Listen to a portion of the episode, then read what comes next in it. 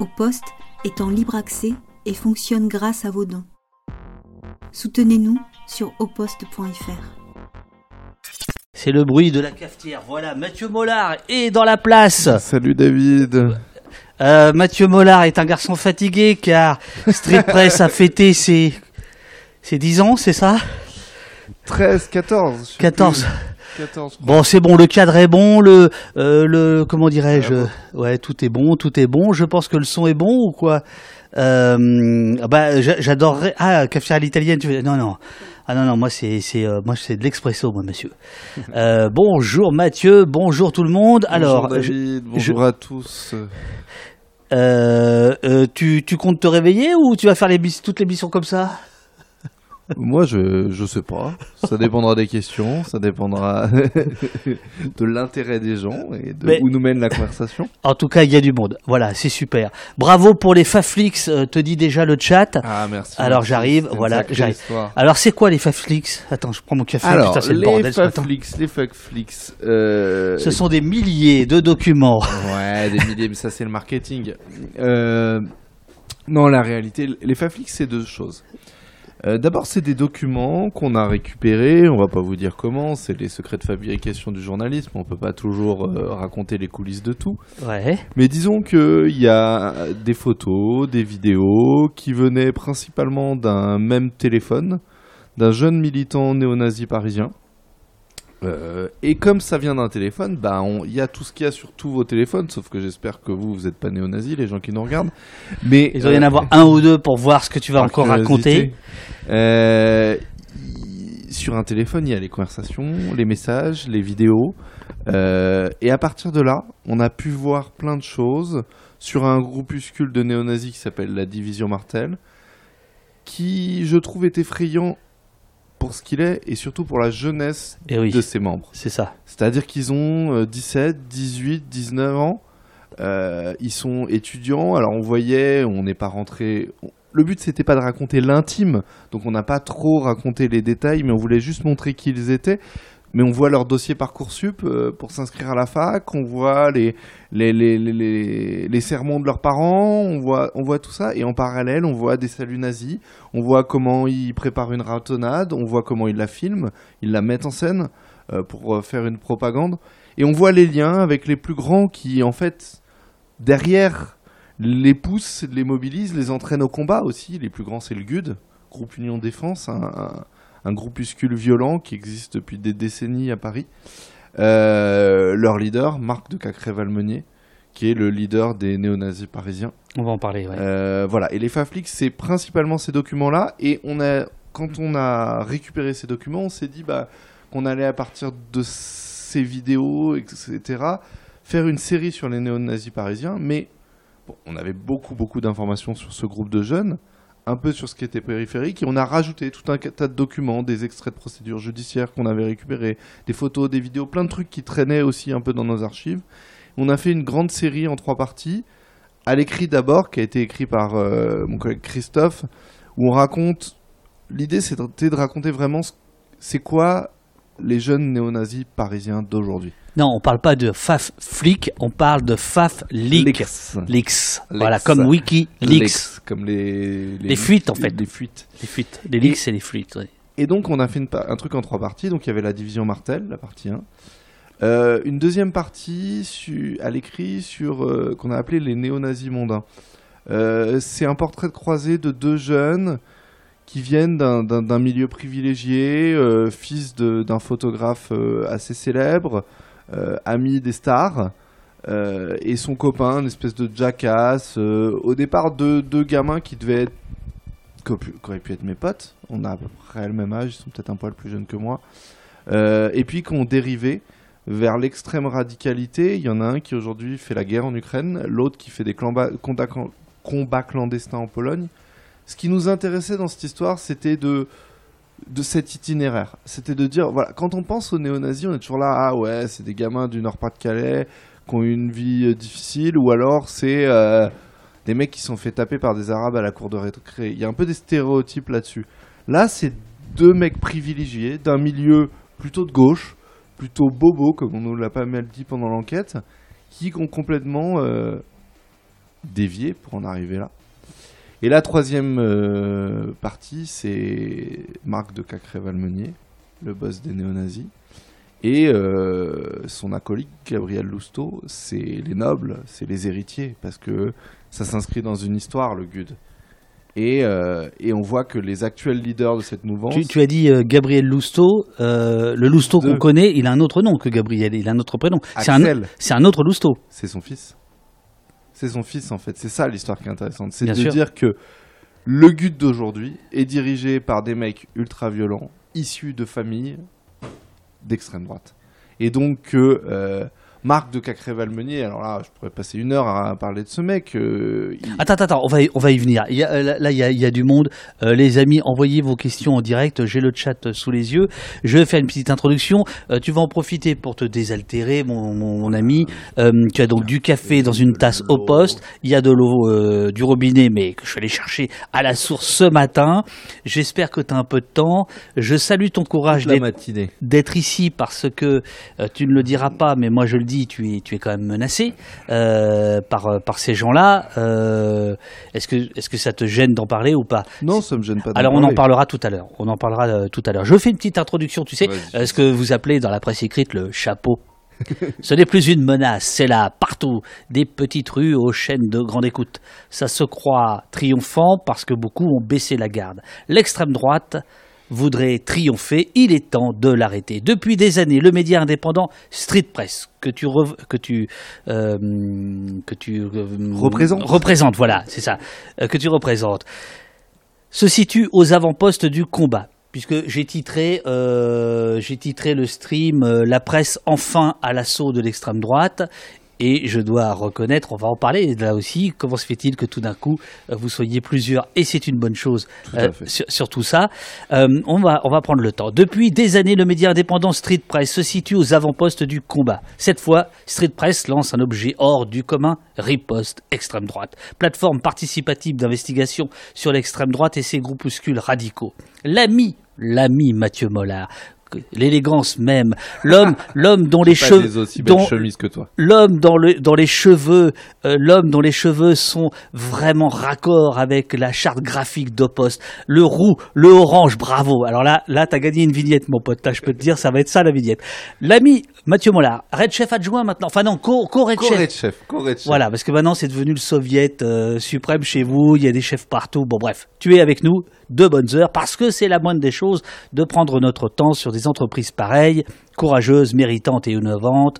Café pour les braves. Voilà, le café il est là. Exactement.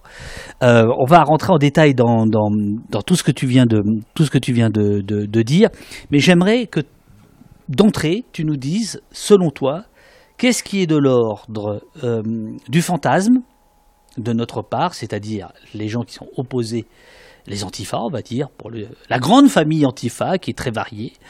Euh, on est, euh, est-ce qu'on est dans le fantasme? Est-ce que les dangers sont réels? Et quels sont, selon toi, les dangers? C'est quoi le danger? C'est les néo-nazis? C'est Marine Le Pen? C'est les deux, séparément, ensemble? Si tu devais aujourd'hui cartographier euh, l'extrême droite, la puissance de l'extrême droite en France, tu dirais quoi? Imagine, tu es, à France Inter, tu as 5 minutes. Là, tu as 2-3 heures. Mais imagine, tu as 5 minutes. Allez, le... C'est les deux. Alors, il y a l'extrême droite parlementaire, c'est Marine Le Pen. Marine Le Pen, euh, quand on prend un tout petit peu de recul, je parle, pas, je parle même pas du temps long, je parle de, de 10 ans. Euh, 10 ans, aujourd'hui, Marine Le Pen, c'est 89 députés à l'Assemblée nationale, en réalité 91 députés d'extrême droite, parce que rappelons qu'il y en a deux autres qui siègent pas avec le RN, mais qui sont quand même Dupont-Aignan, il n'est pas au RN. Euh, voilà, c'est il fut à un moment donné euh, euh, celui qui aurait pu être le Premier ministre en 2017 de Marine Le Pen. Je me souviens d'une conférence de presse où j'étais allé absolument lunaire, euh, où il était prêt à être son Premier ministre si elle devenait présidente de la République. Donc bon, ça montre la, pro- c'est la proximité des... Exactement. Et Madame Ménard ne siège pas dans le groupe RN non plus. Euh, mais au-delà de ça, moi, l'indicateur récent le plus intéressant que j'ai vu, c'est le résultat des sénatoriales. Alors certes, il n'y a eu que deux sénateurs RN euh, élus. Par contre, il y a eu des dizaines de milliers de grands électeurs. Les grands électeurs, c'est quoi? C'est des maires, des conseillers municipaux, des conseillers régionaux, des, élus locaux, par milliers qui sont allés voter Rassemblement national partout, partout, partout en France. Et ça, ça veut dire qu'il existe une notabilité, parce que quand on est élu municipal, on est un petit notable, ou un grand, selon la taille de la ville. Il existe une notabilité qui est, le jour où Marine Le Pen arrivera au pouvoir, qui suivra le mouvement sans aucun problème, voire qu'il le poussera parce qu'ils ont voté pour elle. Donc ça, c'est l'indicateur de à quel, qui montre à quel point elle est implantée dans le système politique. Euh, le Rassemblement national va probablement faire le meilleur score aux élections européennes. On verra, mais je veux pas faire l'oracle. Mais bon, il est là et peut-être, je suis, j'ai jamais dit. On me demande toujours, ah, est-ce qu'elle va gagner? J'en sais rien. Je, je, je, vois pas la vie comme ça. Moi, je, je suis pas un analyste du futur. Je suis un journaliste qui va voir ce qui se passe aujourd'hui dans le présent. Et je suis quelqu'un qui aime un peu la bagarre, au sens politique du terme. Et moi, ça m'intéresse. Ça m'intéresse de savoir si elle va gagner ou pas, mais j'en sais rien. Mais par contre, la seule façon que j'ai de voir les choses, c'est qu'est-ce que je peux faire pour m'y opposer. Et si elle gagne, au moins j'aurais fait ce qu'il faut. Et si elle perd, ce sera sans doute pas grâce à moi, mais au moins je me serais lancé dans la bataille. Et euh, donc oui, il y a le, danger politique réel de Marine Le Pen, qui en plus, par effet de rebond, attire dans son sillage toute une partie du spectre politique. C'est-à-dire que, bah, on a Darmanin. Est-ce qu'on a vraiment besoin de Le Pen, quoi? Mais parce que dans une logique qui a été euh, popularisée par Sarkozy, c'était de dire, euh, pour pas que le RN gagne ou le FN, faisons du FN à sa place.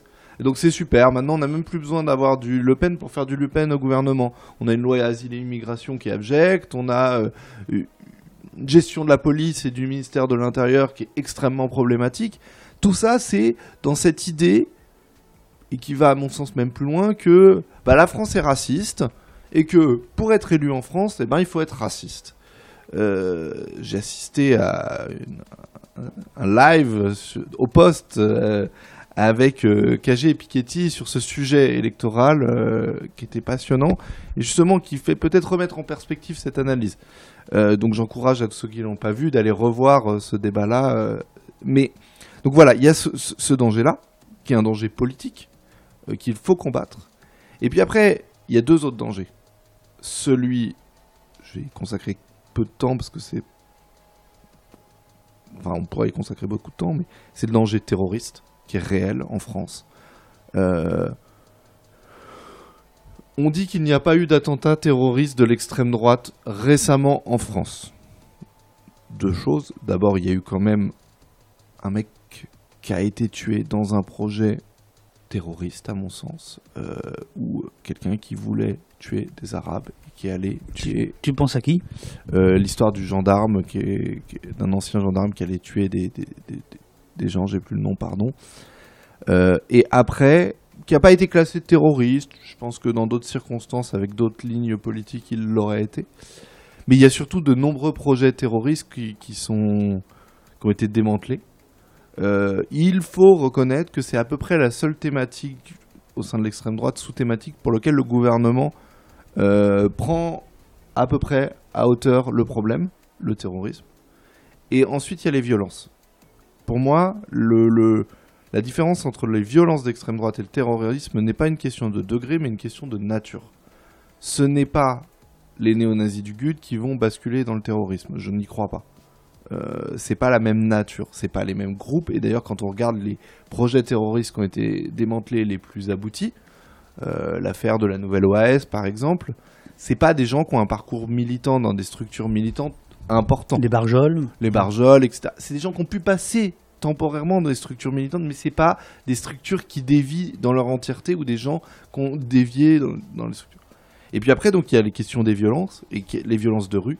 Et là, on a un vrai, vrai, vrai problème actuel euh, qui est complètement sous-dimensionné par tout le monde, par nous y compris, à Street Press. On, tu veux dire sous-évalué Sous-évalué, pas sous-dimensionné, sous-évalué. Euh, on a des dizaines et des dizaines, je pense plus d'une centaine d'agressions racistes violentes, des politiques au sens raciste, euh, ou alors contre des militants de gauche menés par l'extrême droite, contre euh, des personnes LGBT, etc., à visée politique qui sont menées chaque année en France, qui ont été menées l'an dernier. Notamment à Lyon, à Lille, à Angers, un peu partout. Ça. Il y a un maillage territorial très poussé. À Valence, euh, à Nice, euh, à Perpignan. Enfin, il y a un maillage territorial. Nous, on estime qu'il y a à peu près 150 groupuscules, au moins, présents sur le territoire, actifs, pour une grande partie d'entre eux violents. Et alors ça, tout le monde s'en cogne. C'est-à-dire qu'à Lyon, les images sont saisissantes. Il peut y avoir, comme il y a eu euh, le week-end dernier, 50 mecs habillés de noir, masqués, qui se baladent dans les rues avec des armes blanches en main, dans une société du tout sécuritaire, où il y a des caméras de surveillance partout dans les villes, où euh, il y a des flics à chaque coin de rue, les mecs défilent, se baladent dans le centre-ville toutes les semaines, comme ça. Et euh, ça, c'est- pas possible. Enfin, c'est qu'on les laisse faire. C'est que c'est pas jugé comme le problème prioritaire. Et ça, et ça, il y a un vrai souci. Et ils font régner une certaine peur sur un certain nombre de personnes dans un certain nombre d'endroits, et c'est un vrai problème. Alors, il y a euh, quelqu'un dans le chat, malheureusement, je retrouve pas son nom, je crois que c'est Stéphane, euh, qui dit que euh, tu te trompes un peu, que Marine Le Pen n'est plus d'extrême droite puisqu'elle est pour l'OTAN, qu'elle est pour pour l'Union européenne, et que donc on ne peut plus. alors, je ne sais pas si c'est de l'ironie ou s'il le pense vraiment. vu le monde qu'il y a, voilà, je pense qu'il y a un peu, et c'est super, toutes sortes de points de vue dans le dans, dans le chat. On est pour le dissensus dès lors que on se respecte, c'est-à-dire qu'on ne tape pas l'autre ici, voilà, c'est tout. Et voilà. Euh, mais par exemple, ce, ce discours-là, euh, qui est notamment entonné beaucoup, à la fois par le politique, on le, voit très bien, puisque aujourd'hui le RN ferait partie d'un arc républicain dont euh, la gauche de gauche serait exclue. Bon, très bien. Euh, euh, Il y a des éditorialistes qui de plus en plus disent finalement on ne peut plus la classer à l'extrême droite, etc. Quel est ton point de vue, toi? Alors, mm, Marine Le Pen est évidemment d'extrême droite, ça ne veut pas dire qu'elle n'a pas changé. Enfin, elle, que son parti n'a pas changé. Son parti a changé, de plein de manières. Et effectivement, euh, sa position sur l'Europe, sur l'OTAN, si on veut, sur euh, ce qui se passe sur le conflit On israélo-palestinien. me précise, c'était de l'ironie. Mais bon, vas-y, parle euh, sérieusement. sur le conflit. Par exemple, la position du RN sur le conflit israélo-palestinien. Ouais. Elle est extrêmement intéressante parce qu'elle dit quelque chose sur l'évolution idéologique du Rassemblement national. Mais elle ne dit pas, à mon sens, du tout que c'est devenu un parti euh, républicain et fréquentable. C'est juste que le RN est passé par un. Qui était au départ un parti créé par euh, des néo-nazis ou même des nazis tout court, enfin des, des gens qui avaient été entachés par la collaboration, qui d'ailleurs ont eu besoin de créer un nouveau parti parce que leur parti d'avant, il avait été dissous pour euh, néofascisme et dont les principaux cadres avaient collaboré. Ils ont créé le Front National et ils se sont dit on va mettre en avant, devant, le plus modéré d'entre nous, un certain Jean-Marie Le Pen, Absolument. qui venait 1972. qui venait des comités Tixier-Vinancourt, qui avait déjà une petite carrière politique dans ce qu'on appellerait aujourd'hui le populisme. Euh, et euh, voilà. Plus jeune député euh, à l'Assemblée, il a 22 ans, Le Pen, dans les années 60, et effectivement, en 72, il est poussé en avant parce qu'il est euh, celui qui fédère les autres par sa, entre guillemets, modération. Enfin, quand on y réfléchit, donc ça en dit long sur les autres Ceux pépères. qui étaient derrière. Euh, ceux qui étaient derrière, euh, et là-dedans, on parle vraiment de trésoriers, de secrétaires, enfin voilà, euh, les, les, les big boss du, du, du, du parti, qu'il a euh, peu à peu évincé, hein, et il a euh, triomphé de ces gens-là. Euh, voilà, l'histoire du Front National est- est- a été euh, écrite et euh, elle est connue. Et donc, euh, la ligne idéologique majoritaire, même si le RN, c'est. Comme on a le temps, c'est intéressant de rentrer dans ces détails-là. Le RN, c'est l'idée, c'est de faire l'union de toutes les extrêmes droites.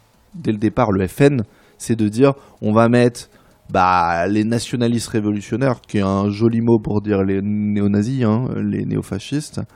Euh, on va mettre euh, les identitaires n'existent pas encore, mais on va mettre les monarchistes, euh, ceux qui veulent l'action française, le retour du roi. On va mettre euh, les cathos euh, bien vénères. On va mettre tous ces gens-là ensemble euh, avec l'idée que le plus les nostalgiques de l'Algérie française, ne surtout pas oublier ce courant-là qui est quand même l'un- l'une des matrices les plus importantes. et qui, à mon sens, va donner le courant identitaire, ensemble, et on va créer le Front National. Puis les années passent, je vais pas refaire l'histoire du FN, et là où il y a un changement de ligne, c'est qu'aujourd'hui, le, Rassemblement National est devenu pour moi un parti identitaire. Alors on fait des pataquès sur Génération Identitaire qui a été dissous, mais aujourd'hui, il n'y a plus besoin de Génération Identitaire parce qu'il y a Marine Le Pen, il y a Jordan Bardella et qu'il y a le Rassemblement National. Et pour en revenir au conflit israélo-palestinien. Avant, les nationalistes révolutionnaires, les néofascistes, comme ils aimaient pas les juifs, Israël, c'était pas vraiment leur tasse de thé. Euh, Il y a un vieux slogan du GUD qui dit euh, Paris-Gaza, de Paris à Gaza, intifada. Euh, Aujourd'hui, ça, c'est- important pour les plus jeunes d'entendre ce que tu viens de dire. C'est-à-dire que le, le, le, le GUD se disait pro-palestinien par antisémitisme, en réalité. Exactement. Hein, voilà. Euh, il y a une longue histoire de, de défense de, de, enfin, de ces mobilisations. Et le premier Européen qui meurt en Palestine, c'est un fasciste.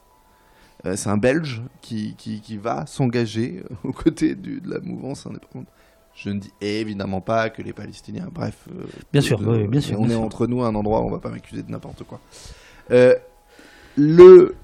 Aujourd'hui, Marine Le Pen prend fait et cause sincèrement pour Israël. C'est pas de la stratégie électorale. Pour moi, elle prend fait et cause sincèrement pour la cause. C'est pas du racisme anti-arabe larvé? Si, c'est, mais c'est pas de la stratégie pour gagner des électeurs. C'est l'idée, et Éric Zemmour pense la même chose, mais le dit plus clairement. Ce conflit est pour l'extrême droite identitaire un avant-poste d'une guerre des civilisations. Il y a d'un côté le monde arabo-musulman, ce grand tout dont on, sans nuance qu'on traite comme ça, euh, qui veut envahir l'Occident. Et en face, il y a l'Occident, euh, l'Europe, voire l'Occident. Ça a été théorisé notamment par Dominique Vénère, euh, le grand penseur identitaire français euh, d'extrême droite, mais qui a théorisé ça. Il faut, comprendre qui est Dominique Vénère pour comprendre où en est Marine Le Pen. Et le conflit israélo-palestinien, c'est l'Occident-Israël, la civilisation, les gens développés, face à au ordre de barbares. Et c'est un avant-poste de cette guerre. Et il faut les soutenir absolument, totalement dans ce combat, parce que ce combat qui se mène là-bas, il, est en train de manière plus faible et il va se mener encore plus fortement dans les années à venir, selon eux, en France et en Europe dans son entièreté. Et c'est pour ça qu'elle soutient Israël. C'est que elle est dans cette logique de choc des civilisations. Il y a énormément de, de réactions dans le, dans le chat. Pauline est en train de les, de les thématiser. Euh, Pauline, il ne faut pas hésiter à mettre aussi, euh, pas uniquement que les questions, mais aussi, Pauline. mais aussi, euh, ouais, elle, elle est top, elle est top. Mais aussi les commentaires ou les informations les plus, les plus saillantes. Il y a, il y a, il y a, du boulot aujourd'hui. Donc ça, c'est, ça, c'est Marine Le Pen. Question du, du chat, son programme social ou annoncé, affiché comme social. tu le décortiques, tu le décryptes comment C'est assez compliqué de répondre à ça parce que euh, un le programme du, RN est assez foutraque parce que euh, d'abord parce qu'ils pensent pas qu'ils vont être élus sur un programme déjà. Ils pensent qu'ils vont être élus sur quelques grandes lignes de force, quelques grandes valeurs et que le reste ça sert soit à ramasser un peu de manière clientélisme ici ou là des clientèles, soit à déminer des choses qu'on leur reproche. C'est d'ailleurs pour ça que la posture sur l'Europe du, RN, pour moi, elle dit pas grand-chose de ce qu'ils pensent réellement. Et est-ce qu'ils pensent quelque chose réellement sur le sujet? Je suis pas, suis pas sûr. Euh, ensuite, euh, parce qu'ils n'ont pas été aux affaires au niveau national, donc en France. Donc qu'est-ce qu'on peut faire? On peut regarder ce qu'ils font concrètement au niveau local. Ce qu'on voit au niveau local, c'est que toutes les mairies euh, qui sont tombées aux mains de l'extrême droite fait une politique clientéliste, euh, ce qui est l'opposé même de la démocratie, contrairement à eux qui se revendiquent comme une démocratie populaire, parce qu'il y a une dimension très... euh, Nous, on va redonner la parole vraiment au peuple, aux gens. C'est pas vrai, c'est une kleptocratie, les villes sont vraiment... Il y a un niveau de... Il y a un livre qui est, qui est, qui est sorti euh, sur, sur, David Rachlin. euh, Il y avait une question dans le chat. Que penses-tu du livre Les Rapaces euh, de, euh, je crois que c'est Camille, son prénom, euh, Li- Li- Li- Livogne, non, je ne sais plus, euh, Vigogne, Vigogne.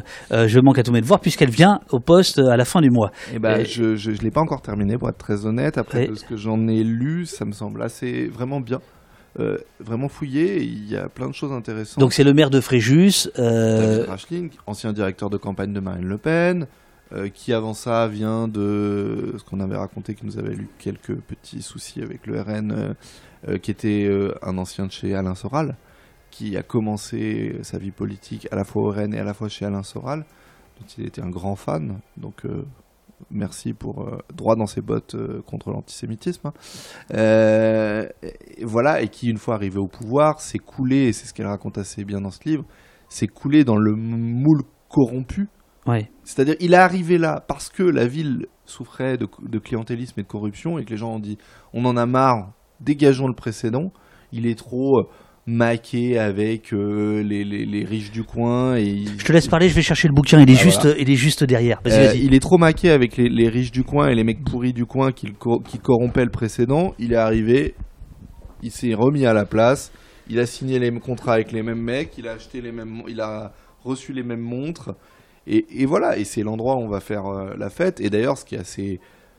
Ce qu'on apprend, que, que je savais pas, par exemple, c'est que Bardella, euh, qui est quand même le, boss du parti, hein, euh, le jeune Jordan Bardella, euh, et ben Bardella, quand il a envie de faire la fête, il va là-bas et puis il va profiter des joies du coin où il se fait rincer, où il va à l'hôtel, il paye pas, il va en boîte, il paye pas.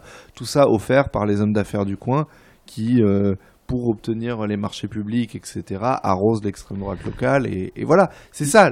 Donc ça, voilà, et Ca- Camille sera, sera avec nous euh, à, la, à la fin du mois pour euh, détailler euh, son, son bouquin. Euh, mais effectivement, c'est super, enfin, super bouquin et il dit quelque chose de, de ce qui risque d'arriver si Marine Le Pen arrive. C'est-à-dire que d'abord, faut quand même se mettre. Qu'est-ce qui se passe si Marine Le Pen arrive? J'aime pas trop cet exercice de politique fiction, mais je vais m'y mettre tout seul dans la sauce. ah oui, tu t'es mis tout seul là. parce que- Bah, Il y a deux choses. C'est que faut savoir que quand le RN arrive au pouvoir quelque part, c'est toujours tout un clan. Parce qu'ils se sont construits dans l'adversité réelle. Enfin, quand on sait ce qu'était, euh, ce qu'est être au RN depuis 20 ans, bah c'est, c'est, oui, c'est, c'est être euh, traité de raciste. Pas pour rien, mais quand même d'être traité de raciste, d'avoir subi tout un tas de trucs et de se sentir nous contre eux en permanence. Donc quand ils arrivent au pouvoir, ils ont un sentiment de revanche et celui qui est mis en avant, il est arrivé là parce qu'il a avec lui tout un tas de gens à qui il doit quelque chose et qui sont aussi des compagnons de route. Pourquoi Marine Le Pen, alors qu'elle est dans une démarche de notabilisation absolue, ne rompt pas avec tout un tas de radicaux Je pense aux anciens du GUD, anciens qui retournent aux manifs, hein, qui n'ont jamais tourné la porte, euh, tourné la là, page. tu penses à, à, à, à- Lousteau, Lousteau, à Châtillon. l'é- Exactement. Qui ont des contrats à plus d'un million d'euros au Parlement européen avec le groupe de, comme l'avait révélé le Monde, avec le, le- le groupe euh, identité de, de Marine Le Pen, enfin du RN au Parlement européen. Euh, euh, quand on, mais aussi tous ces gens qui sont des radicaux qui siègent dans les instances du parti. Il y a encore tout un tas de radicaux à qui elle confie des rôles clés. À un moment, pendant une campagne, elle avait dû quitter la présidence du parti comme elle- quand elle l'était. Elle avait voulu euh, euh, nommer euh, un mec qui est, hop, était ressorti des propos négationnistes. Il se passe toujours ça parce qu'elle ne se débarrasse pas de ces gens. Parce qu'il y a cette fidélité de on a Il y a, traversé il y a tout. un député dont on a révélé, la presse a révélé récemment, qu'il avait tenu une, une librairie. à Bocaletti. Euh, ouais, on avait fait une longue enquête euh, euh, quand il est arrivé. Oui, il a été condamné pour des faits de violence.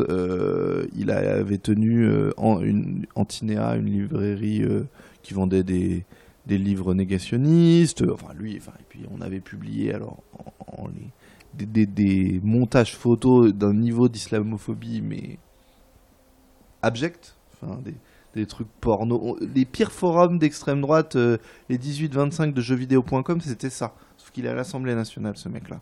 Je... Allez lire l'article, je veux pas rentrer dans les détails, c'était vraiment sordide. Et ce mec-là est député, etc., etc. Euh, donc, Mais pourquoi, pourquoi tu, tu, tu, tu dis que euh, Le Pen n'arrive pas à se défaire de, de ces gens-là? Euh, Parce que c'est pour des raisons financières Parce que c'est pour des raisons de proximité amicale ou voire politique C'est quoi? Bah, c'est une somme de plusieurs raisons. D'abord, il y a, moi, ce que m'ont dit, par exemple, un- ce que m'a dit un, quand, un cadre du, du Rassemblement National, je lui dis, mais pourquoi vous, vous les gardez, ces mecs? Ben oui. Pourquoi vous les gardez franchement? Qu'est-ce qui vous apporte Des mecs qui savent faire des flyers, il y en a d'autres quand même. Il me dit, tu sais, quand tu fais de la politique, t'as toujours besoin de gens qui sont prêts à prendre les sales coups pour toi. Ça a été sa réponse. Il y a quand même besoin de mecs pour faire les saloperies. Il pense ça. Première chose. Deuxième chose, c'est des amis de 30 ans, voire un peu plus pour certains. Marine Le Pen les rencontre à la fac pour parler des Gudards. Euh, pour d'autres, d'autres profils, c'est des amis de son père. C'est, voilà. Et la deuxième et la dernière chose, c'est qu'il y a une, Le- à tous les niveaux du RN, on va sortir une enquête dans les prochaines semaines sur les liens entre le RN à tous les niveaux et tout un tas de groupuscules violents, dissous, etc. On en a pointé plein. On a découvert plein. Mais pourquoi? Parce que ils viennent du même creuset. Il y a un moment, comment dire aux militants de base Écoute mec, maintenant on est le RN, là on a des petites cravates, parce que quand ils sont arrivés à l'Assemblée nationale, cravate pour tous, c'était obligatoire. Elle a fait passer le... ils avaient c'était obligé, euh, elle leur a demandé à tous ses députés. Dire au mec, bah, écoute, maintenant, le mec avec qui tu traînes, qui est ton copain, celui avec qui tu joues au foot, celui avec qui tu vas boire des coups, bah, qui lui met pas de cravate, qui fait des saluts nazis, mais c'est ton pote, vous venez du même endroit, vous êtes en cours ensemble. Lui, hop, t'arrêtes de le voir, c'est pas possible. Ce creuset est le même, ce terreau est le même. On a publié une enquête sur un lycée euh, à, Absolument à. Angers. Enquête passionnante. Euh, ce lycée, c'est un lycée privé, catholique, sous contrat, euh, donc financé en partie par l'État, par nos impôts. Dans ce lycée, on a une fille de Marine Le Pen, Le, Notre-Dame d'Orv- d'Or- d'Orvaux, d'Orvaux, Notre-Dame d'Orvaux. Une fille de Marine Le Pen. du côté d'Angers, c'est ça Euh, hein Oui, dans la campagne, près d'Angers. Une, euh, des filles, une fille de Châtillon, donc ancien du GUD. Des actuels membres du GUD, des gamins, euh, plusieurs fichiers S qui vont les laisser là. C'est quand même pas mal dans un seul lycée. Des... Tout un tas de, de- de militants extrêmement radicaux. Des gens de l'Alvarium, qui est grou- groupe d'angevins dissous. Le directeur de ce lycée est un des grands-oncles de Marc de Cacré-Valmenier, le boss du GUD actuel. Euh, et en même temps le numéro 2 du MEDEF, et en même temps, enfin le fils ou la fille du numéro 2 du MEDEF, et en même temps euh, l'un des enfants du patron de Lactalis, très grande entreprise française. Euh, et donc voilà, tout ça dit qu'il y a un terreau commun. Comment créer une Donc frontière c'est une espèce étanche d'académie. Je sais pas si c'est une académie, sans doute, mais il y a aussi cette dimension de c'est le même milieu. C'est Mhm. ils vont au même endroit et donc ils se connaissent. Comment dire Ces gens-là n'ont rien à voir avec moi et puis aller au conseil d'école et être assis à côté et que bah la prof de je sais plus quelle matière euh, d'une gamine de Marine Le Pen, c'est la maman de Jean-Eudes Gana, le boss de l'Alvarium qui a été dissous définitivement la semaine dernière. Euh, bah, c'est un milieu commun, donc comment se séparer? C'est comme si on te dit, euh, bah t'as plus le droit de parler à euh, aux parents de tes gamins, à les gens avec qui t'as grandi, c'est pas possible. Le milieu, le terreau est tellement le même qu'elle ne peut pas s'en séparer définitivement. Et puis si ça tenait que à Marine Le Pen, bah, une personne peut s'extraire d'un milieu, mais c'est l'ensemble du parti, une grande partie du parti, qui baigne dans ces milieux-là, puisqu'il est structuré comme ça, puisqu'il vient de là. Donc, c'est impossible qu'elle se sépare de ça. Alors, euh, vous avez lancé Street Press, c'est la raison pour laquelle tu es là, et euh, on ne va parler que d'extrême droite, mais la raison pour laquelle tu es là, c'est que vous avez lancé, euh, il y a quelques jours, une plateforme intitulée Riposte Extrême Droite, plateforme euh, d'investigation collective, on, pourrait dire comme ça, euh, où euh, vous écrivez. Vous pouvez signaler ici la présence, les actions, les méfaits des groupuscules ou militants d'extrême droite. Nous indiquer le nom qu'ils se donnent, des événements qu'ils organisent, et nous partager leur lieu de rendez-vous. Chaque détail compte. Un article dans la presse locale qui nous aurait échappé, à notre vigilance, un simple tag ou même un autocollant sur un lampadaire peut nous permettre d'identifier un groupe et peut-être le point de départ d'une enquête. Et si vous disposez d'images, de documents, d'informations sensibles, vous pouvez nous les transmettre de manière confidentielle et sécurisée. Vous avez donc ouvert, euh, on va dire, euh, ce sous-site, enfin voilà, un sous-domaine.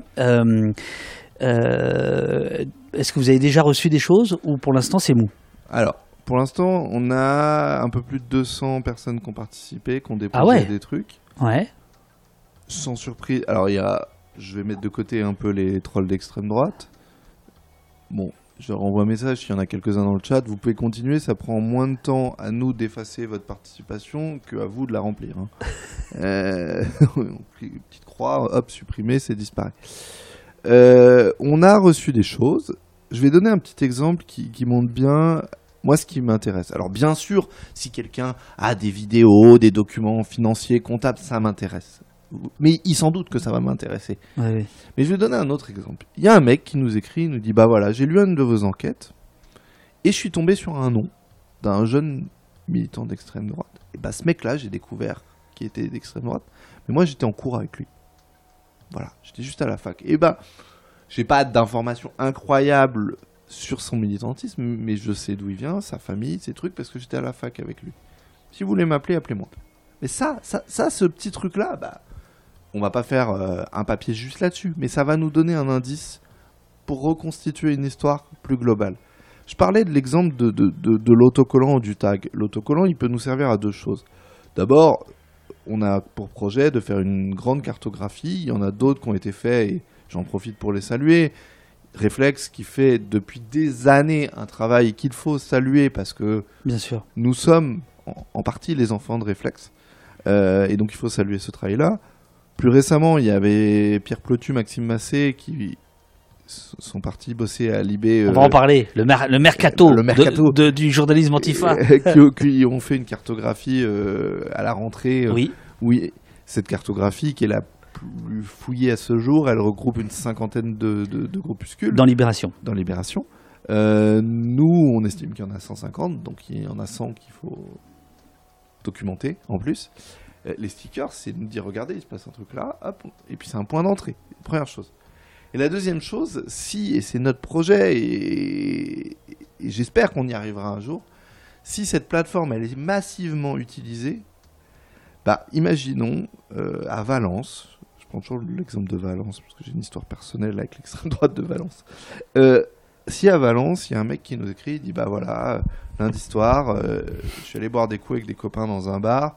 En sortant, euh, bah, parce que j'étais gay, je me suis fait tabasser par des mecs qui ont tenu des propos qui me laissent à penser clairement que c'est des militants politiques d'extrême droite. Je sais pas vous en dire plus. C'était telle rue, on était près de tel bar. Puis que dans le même temps, il y a un autre mec qui me dit Bah, moi, euh, ah, je connais bien à Valence et dans telle rue où j'habite, bah, il y a toujours des streakers de tel groupe et puis ils fréquentent le bar d'à côté. Ça me donne quand même un indice pour croiser et puis peut-être que je pourrais euh, aller identifier des mecs, montrer les photos au mec qui a été agressé et peut-être reconstituer des choses comme ça. Euh, c'est ce qu'on fait par ailleurs dans tout un tas d'affaires euh, où des fois on identifie des auteurs d'agression. euh, parce que, bah, vu l'endroit, vu le lieu, vu ce qu'on a vu passer à des endroits, on peut supposer que c'est eux. On présente des, des images aux victimes et ça nous permet de, de confirmer des choses. Et donc, en ça, c'est intéressant et beaucoup de gens ont accès à des informations. Et, et ça permettra de faire remonter des choses, ça permettra de mener des enquêtes, ça permettra de faire cette cartographie, puis ça permettra de faire de la veille. Euh, si tu permets, je vais te raconter. Vas-y, vas-y. Je Comment- permets d'autant plus qu'il faut que j'aille éteindre une petite musique de fond que j'ai laissée, Bon, euh, semble-t-il. Mais je t'écoute et après j'aurai plein de questions. Vas-y, vas-y. C'est toujours bien d'avoir. J'aime bien parler avec un tapis sonore. euh. Euh, je vais vous raconter comment est née cette idée. Euh, ça permettra de faire un coucou aux copains. Euh. On avait un peu l'idée de faire ça depuis longtemps, mais sans que ce soit très clair, sans que ce soit très formalisé, très structuré. Et puis j'ai été invité par une association qui s'appelle Vox Public euh, avant l'été, qui est une association qui travaille avec d'autres associations, qui est une association qui aide les- les associations de terrain.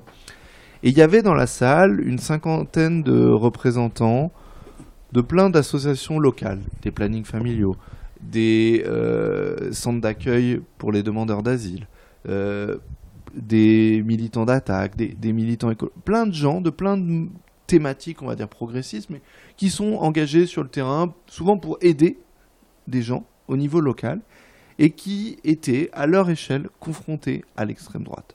À leur échelle au, sens local, chez eux, euh, bah, je me souviens de, des gens du, du, planning familial de Bordeaux qui me disaient bah ouais, nous on a eu des problèmes, on ne sait pas exactement qui c'est, mais on sait que l'extrême droite vient nous emmerder euh, régulièrement. Des gens de, de, de, de, CADA qui nous disent bah oui, on a des menaces, on a des manifs, on a des gens. Mais le problème, c'est que d'abord, c'est bien, vous êtes à Paris, vous avez les médias, quand il se passe quelque chose, on en parle. Nous, dans nos coins, tout le monde s'en fout quand ça arrive. Au mieux, la presse locale fait un huitième de page sur le sujet, et puis après, l'info, s'il n'y a pas euh, un passage à tabac violent, euh, bah, ça remonte pas euh, au niveau national, et encore, quand il y en a un, c'est même pas sûr que ça remonte. Parce qu'il y a plein de passages à tabac dont on ne parle jamais. Et, euh, et puis en plus, on ne sait pas vraiment à qui on a affaire, parce que oui, il y a des endroits où on connaît les groupes, mais il y a plein d'endroits où on ne sait pas qui c'est, on ne sait pas à qui on a affaire, on ne sait pas comment s'en prémunir, on ne sait pas quoi faire pour réagir. Euh, on a un vrai manque d'informations, et donc euh, Vox Public m'avait invité à faire une cartographie un peu théorique de l'extrême Ouais. droite. J'avais représenté les différentes familles, leur histoire, qui sont, sur quelles thématiques ils se mobilisent, euh, plus que sur d'autres trucs, parce que selon les sujets, c'est pas forcément les mêmes qu'on va retrouver. Euh, et, et ça avait bien pris. Et moi, j'avais appris beaucoup de choses. Parce que il y avait toutes ces histoires que je connaissais pas pour la plupart de gens qui avaient eu des, des victimes de. Ça a été, euh, bah voilà, un drapeau euh, LGBT euh, dans une vitrine d'un planning familial. Les gens disent, bah ouais, nous on est caillassés, on a les vitrines pétées. C'est violent comme Bien agression. sûr, bien sûr. de caillasser un, un- un local parce qu'il y a un drapeau LGBT. Euh, ça va être des gens qui ont un autocollant collé sur leur domicile. Ça veut dire on sait où t'habites. C'est hyper menaçant. Moi, je, enfin, je le vivrais très très mal de parce que c'est très confortable pour moi dans le travail que je fais d'habiter Paris où je bénéficie de l'anonymat de la, de la masse. Euh, je pense au journaliste qui a fait le papier sur euh, l'Alvarium à Angers qui me racontait euh, que un jour il emmène ses gamins à l'école et il est pris en photo devant l'école maternelle de ses, je crois que c'est maternelle, de ses gamins en train d'emmener ses gamins à l'école par un militant d'extrême droite.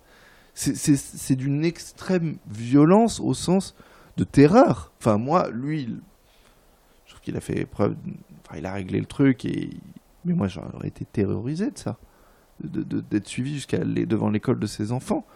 Euh, et voilà. Et on s'est dit, il manquait un outil de recension, de visibilisation de tout ça, et puis qui sert aussi pour projet de fédérer derrière les gens, parce qu'on aimerait à terme, mais ch- chaque chose en son temps. Ouais. euh, D'abord, on va avoir un, des rendus éditoriaux. Ensuite, on a créé, on a envie de créer un manuel de riposte, mais qui sera un manuel un peu collaboratif. Ça va pas être l'avis de Mathieu Mollard sur comment riposter. C'est d'aller rencontrer des gens sur le terrain et qui me disent, bah, nous, on a eu ça comme merde et voilà la réponse qu'on a apportée. Mhm.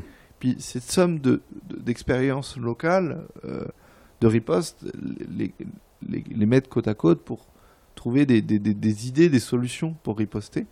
Et puis ensuite, moi, mon, mon, rêve, c'est de qu'une fois que tout ça, qu'on aura du, de la matière à, à, à rapporter, à raconter, bah, j'ai envie que qu'on sorte un peu de Paname et qu'on aille raconter ça ailleurs. Moi, j'ai envie qu'on fasse des tables rondes à Hénin-Beaumont. J'ai envie qu'on aille chez, dans le Var, chez à Fréjus, et puis qu'on aille euh, les- aller voir les militants du, coin qui résistent et qu'on aille faire une table ronde là-bas pour, pour discuter de tout ça. Qu'on aille partout sur le territoire pour aller euh, Alors, sur le terrain un peu. je, je, je, je- je rebondis sur le, sur le chat. Euh, Grand Silence vous dit bravo pour cette in- intention de mobiliser. Euh, Jeanne de Brigue euh, évoque une autre plateforme euh, euh, qui doit être euh, américaine ou anglaise, puisque le nom est anglais, euh, qui cartographie les groupes et individus fascistes, etc. Euh, et moi, je vais me faire l'avocat du diable.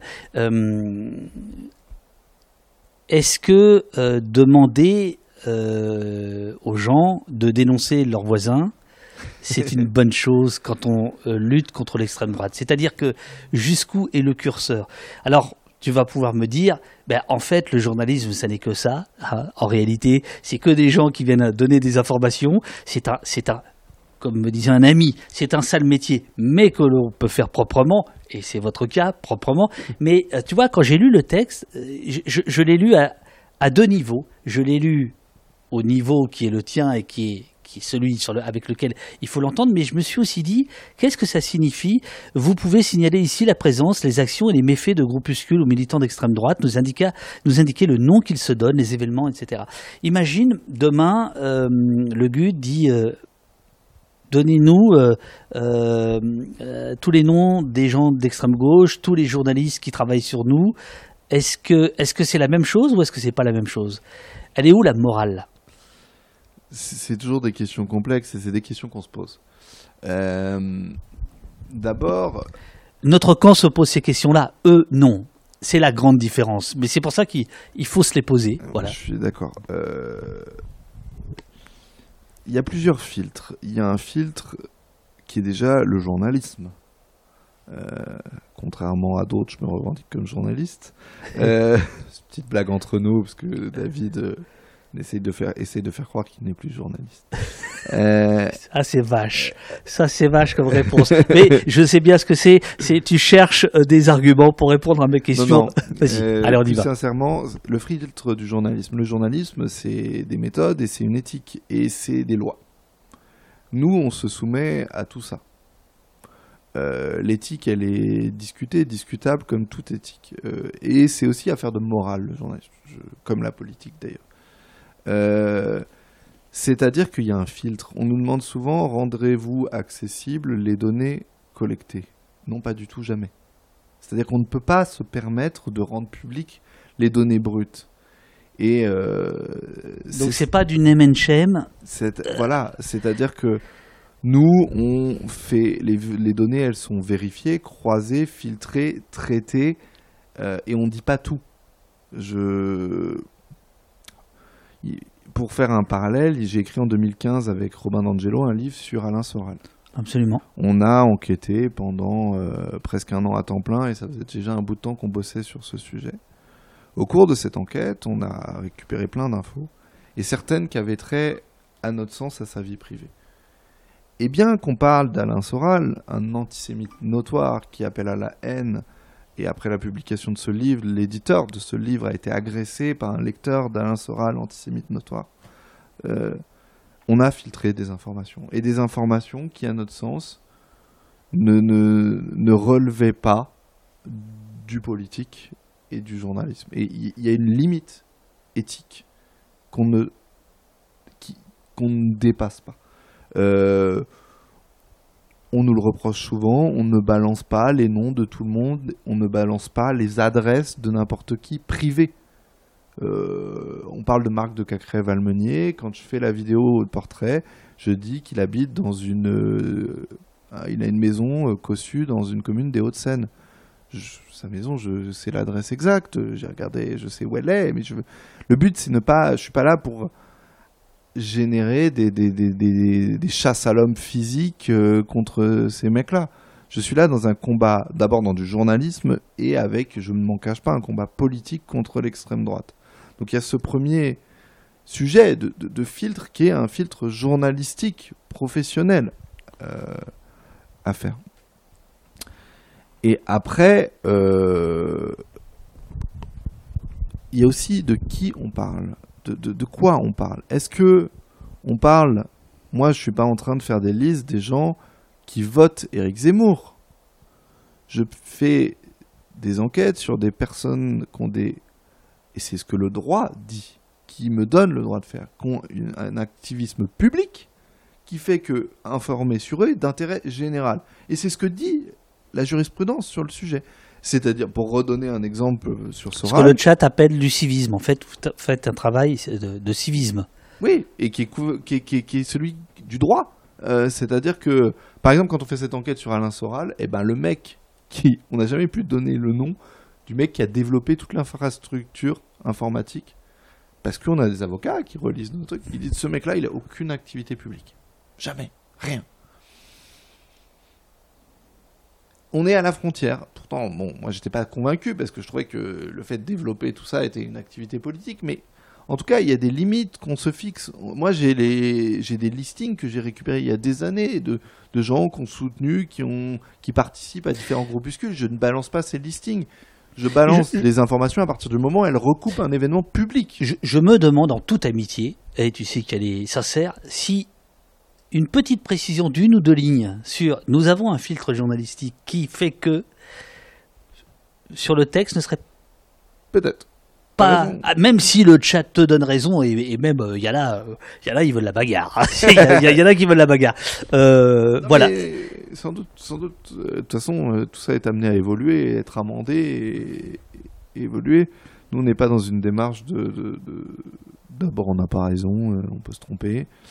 Euh, et ensuite, euh, oui, oui, la plateforme doit, doit être amendée, doit être précisée. Il y a deux, trois autres retours qu'on nous a fait, euh, qu'on va intégrer. Alors après, on n'est pas dans un délai de trois jours pour chaque truc, mais Mais c'était aussi une façon de te faire parler de, de votre boulot Non, et qu'en mais- en réalité, ces questions, vous posez. Et par exemple, Street Press, vous avez beaucoup d'articles euh, avec euh, des, des- des photos, des vidéos. Alors certains euh, parce que c'est les, les, les Faflix dont tu parlais, mais ça fait bien plus longtemps que vous travaillez là-dessus. Et je me suis toujours posé une question. Euh, la plupart des photos sont anony- anonymisées, c'est-à-dire que les visages sont masqués, sauf parfois euh, quand il s'agit du personnage principal qui est devenu justement un personnage public avec cette difficulté qu'il est très difficile de savoir à quel moment quelqu'un devient public. Mais ça, voilà, c'est vieux comme l'histoire de, la presse. Euh, ces photos, c'est vous qui floutez, c'est vous qui masquez, ou c'est parfois euh, sur les boucles Telegram, machin, les mecs se floutent eux-mêmes?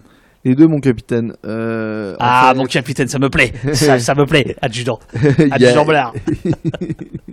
oh putain, ça vire, ça vire mal. Non, ouais, j'allais dire là, on, on file un mauvais côté, un mauvais coton. Euh, alors, faut savoir que euh, il y a plein de photos qu'on utilise qui sont euh, des photos de propagande, parce qu'il faut appeler un chat un chat. Absolument. ouais. Quand on va sur West Casual, qui est la chaîne Telegram de la mouvance euh, néofasciste en France, euh, qui est une chaîne partagée où les principaux groupuscules néofascistes ont les codes d'accès à cette chaîne et peuvent revendiquer des actions, c'est des photos de propagande. Donc déjà les diffuser, ce serait fort de café de nous reprocher, alors on peut nous reprocher dans notre camp de relayer de la propagande, c'est un autre débat qui, que nous allons avoir qui, qui doit être sur la spectacularisation euh, de, C'est- c'est un vrai des, milices euh, fachos. C'est un vrai sujet. Euh, mais, en tout cas, ces photos-là, elles sont rendues publiques par leurs soins. Euh, ensuite, nous, on floute une partie des choses. On floute le droit, fixe des limites, et je trouve ça bien parce que c'est- c'est beau la morale, mais la morale, c'est souple chez plein de gens. Euh, et parfois chez nous y compris, il faut pas se mentir. Des fois, embarqué dans une enquête, embarqué dans un truc, on peut être tenté de faire des choses parce que parce que on, on pense incarner la raison, la justice, tout un tas de trucs. Et donc il y a le droit qui est un truc un peu extérieur qui nous fixe des limites. Euh, moi, Il y a le filtre de la circulation de la copie, c'est-à-dire il y a l'enquêtrice ou l'enquêteur, le journaliste, la journaliste qui fait son travail, puis il y a le chef de service ou quand c'est street press, c'est directement, euh, parce qu'il j'imagine pas de chef de service, euh, mais le, Non, le- non, si. oh la vache. non, c'est la réorganisation. On est trois red chefs et on se partage. Voilà, le et ensuite, voilà, ensuite il y a les red chefs, etc. Donc il y a déjà des filtres. euh, et ensuite, vous pouvez aller voir euh, vos juristes, vos avocats. Euh, ce, que- ce que je veux dire par là, c'est que euh, c'est un métier en réalité, hein, l'enquête. C'est Mm. voilà. Et c'est filtré, c'est trié, et on, on a en tête des règles de droit. Des fois, j'ai des conversations euh, enflammées avec Valentine, notre avocate, parce que je lui dis, mais putain, euh, tu fais chier. Mais elle dit, c'est pas moi, mais je te dis, si tu fais ça, fais ce que tu veux. Mais si tu fais ça, et qu'on va au tribunal, c'est qu'on nous attaque, on va perdre. Mhm. Mais fais ce que tu veux. Et voilà, donc, comme ça coûte de l'argent, même quand on gagne, alors quand on perd, ça coûte encore plus. Ouais. Donc on essaye d'éviter. Euh, et le droit fixe des limites. Et sur le fait de flouter, d'abord il y a des fois on floute pour des questions juridiques. Des fois, par exemple, on a bossé sur la division Martel. Donc c'est des jeunes néo-nazis. Certains sont mineurs. Alors déjà quand ils sont mineurs, bon, on floute. Puis il y en a, ils ont 18 ans, 19 ans. Ils font des saloperies.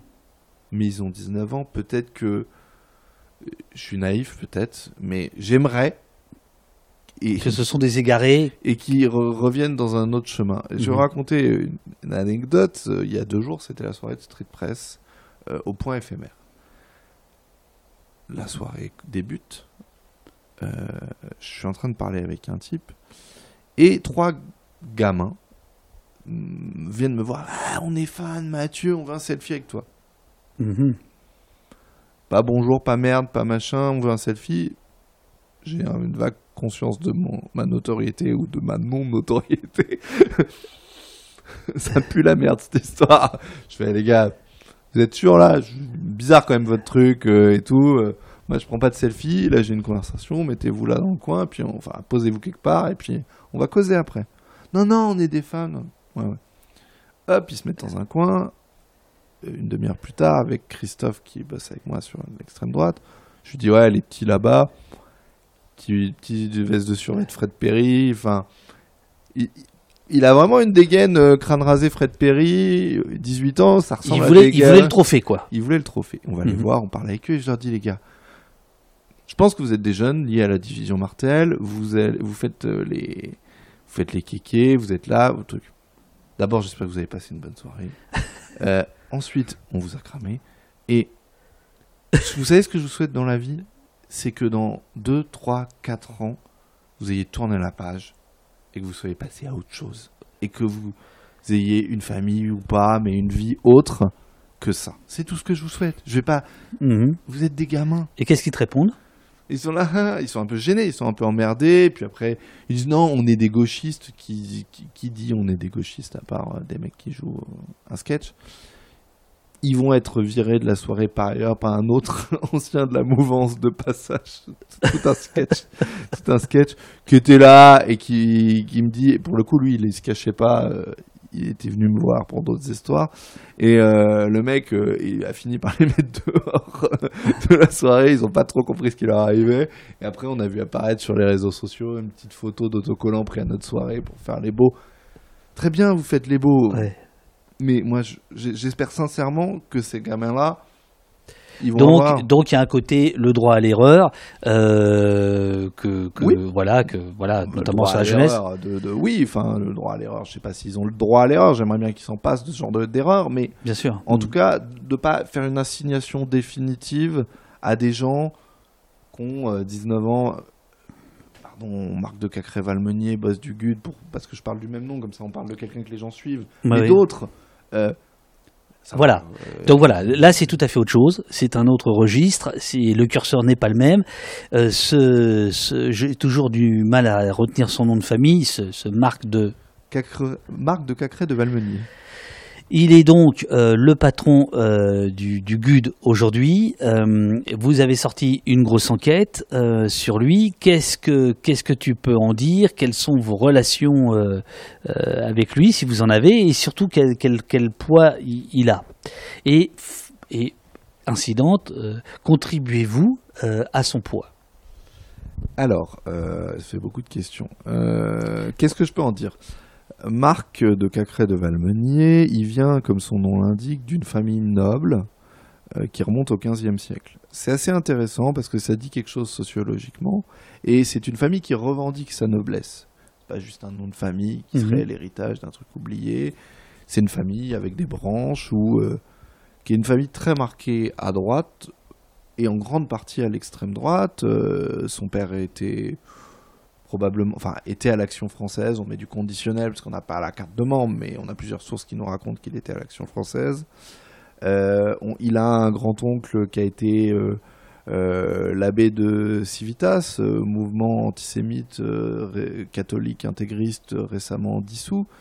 Il en a, il a un petit cousin qui, est, qui a été candidat à Rassemblement national.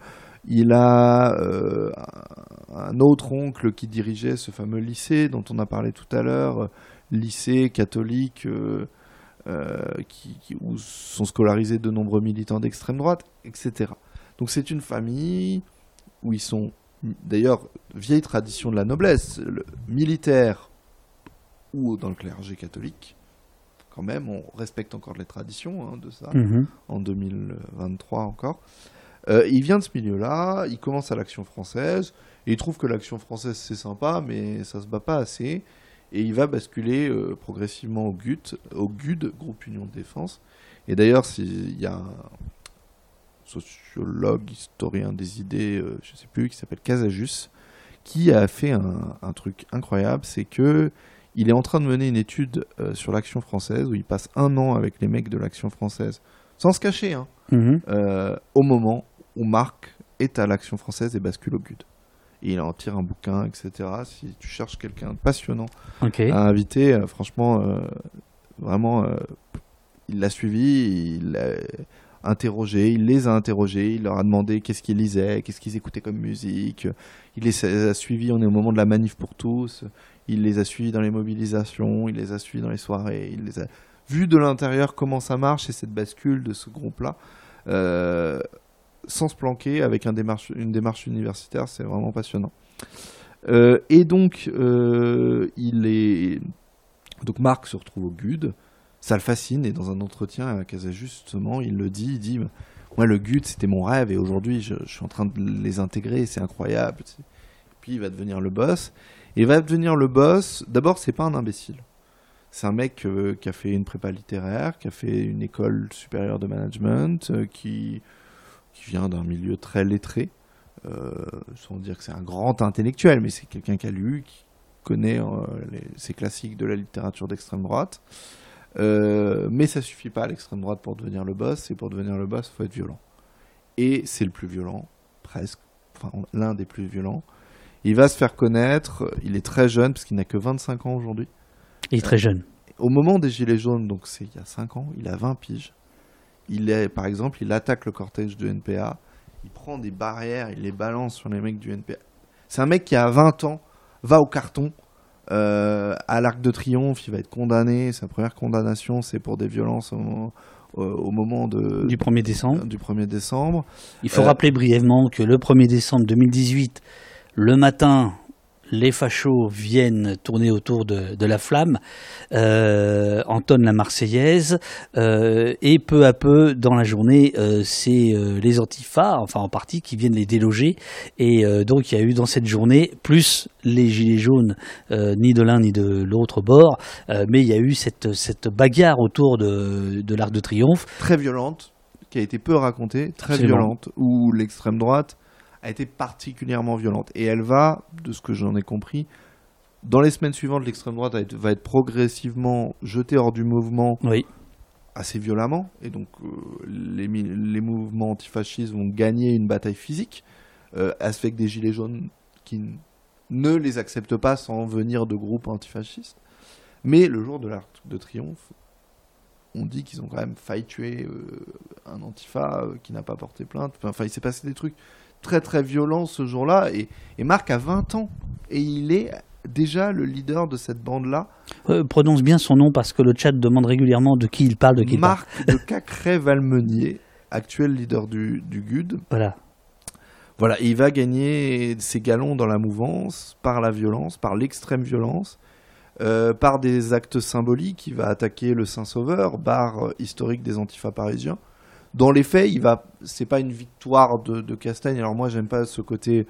J'essaye qu'on fasse gaffe côté compter les points dans les matchs. J'aime pas qu'on Hmm. le côté bah on va faire qui a gagné dans une rix euh, ou dans un truc je comprends le fait que des militants antifascistes veuillent écarter physiquement des, des, des militants euh, d'extrême droite après d'être dans un le, le- le journalisme sportif appliqué à ce genre de choses de savoir qui a gagné ou pas euh, c'est pas ce que ça m'intéresse Bien pas, sûr. bien mais sûr. cette histoire de l'attaque du Saint-Sauveur, elle va construire son mythe et, et elle est un peu déformée par rapport à ce qui s'est fait. Il va envoyer un message qui va apparaître dans une procédure plus tard où il dit Nous avons fait ce qu'aucun FAF n'a fait depuis 15 ans, c'est attaquer le QG des, des antifaf parisiens. Et euh, voilà, il va aller euh, dans une zone de guerre au Karabakh. euh, où l'Arménie et l'Azerbaïdjan s'opposent, et ce qui est un conflit qui excite beaucoup les militants d'extrême droite parce qu'ils y voient un choc entre des chrétiens et des musulmans. c'est pas ça l'histoire du conflit, mais eux, ils la, lisent comme ça. Et, donc, il va s'engager pendant quelques semaines à côté des, des, des- aux côtés des Arméniens. euh, où il, a, il a eu une procédure euh, pour, euh, on ne sait pas sur la base de quoi, mais en, A- en Azerbaïdjan, pour euh, avoir participé à un conflit armé et peut-être tuer des gens. Alors ju- ju- justement, mais j'ai pas oublié mes, mes, mes questions. Il, faudra quand même que tu nous redises ce qu'est le GUD. Mais tout à l'heure, il y avait euh, euh, Brigata Pinelli qui t'a dit, je ne suis pas d'accord avec Mathieu Mollard quand il dit que le GUD ne va pas sombrer dans le terrorisme. Marc de Cacré est quand même parti au Haut-Karabakh et il est pote avec Assov. Le pas à faire n'est pas non plus immense. D'abord, j'espère que j'ai raison, non pas parce que pour mon ego personnel, mais j'espère que j'ai raison parce que je souhaite pas que quiconque bascule dans le terrorisme. Euh, après, le, le, le- moi, je pense qu'ils peuvent tuer, euh, mais pas dans une. euh, C'est pas lui qui t'appelle, là. Non, non, j'en sais rien. C'est un numéro que je connaissais pas. Je vais passer en mode avion. Excusez-moi tous. J'aurais dû faire ça avant. Euh, je pense que euh, ils peuvent tuer, mais que la démarche terroriste n'est pas la même. C'est- C'est-à-dire que il y a eu la mort d'un rugbyman en plein Paris à, à 10 jours d'une élection présidentielle par tué, abattu pour des considérations racistes euh, par deux membres du GUD. Euh, Loïc Le Priol et Romain Bouvier. Euh, c'est alors on nous a dit que c'était un crime crapuleux, ça me semble faux. C'est un crime qui a une dimension politique, raciste, mais c'est pas terroriste au sens de vouloir terroriser la société. C'est une agression raciste. On est dans un bar au- très très tard dans la nuit. Euh, ils vont tenir a priori, semble-t-il, des propos racistes contre un vendeur de roses ou un, mec qui un étranger. Euh, et les deux rugbyman vont intervenir parce qu'ils n'acceptent pas d'être témoins d'une violence raciste. Euh, S'ensuit une bagarre entre les deux rugbyman et les deux militants du GUD. Euh, après un échange de coups déjà as- assez violent, les deux groupes se séparent. Les deux rugbyman vont à leur hôtel chercher de la glace et les deux néo-nazis vont à leur euh, jeep garé dans le coin euh, chercher des armes, vont revenir et vont les exécuter en plein Paris. Les médias ont été en dessous de tout dans le traitement de cette affaire. Euh, je trouve que euh, c'est pas. Je ne comprends pas comment la presse française ne fait pas sa une sur un meurtre commis par deux militants politiques fascistes en plein Paris. euh, à ce moment-là, qui plus est sur une personnalité publique. Enfin, je ne comprends pas. Et euh, le seul journal qui va faire vraiment correctement son travail, c'est l'équipe. Parce que dans le monde du rugby, il y a une émotion profonde, sincère et forte. Et l'équipe va beaucoup bosser là-dessus et très bien. Alors que c'est pas leur expertise de départ. Euh, bref, mais cet acte-là, aussi horrible et dramatique qu'il soit, n'est pas un acte terroriste. C'est-à-dire qu'il n'y a pas la dimension politique de terroriser la société dans le geste de tuer. C'est un acte raciste, euh, politique, mais pas terroriste. Et je ne vois pas, je ne lis pas dans le GUD ce mouvement-là.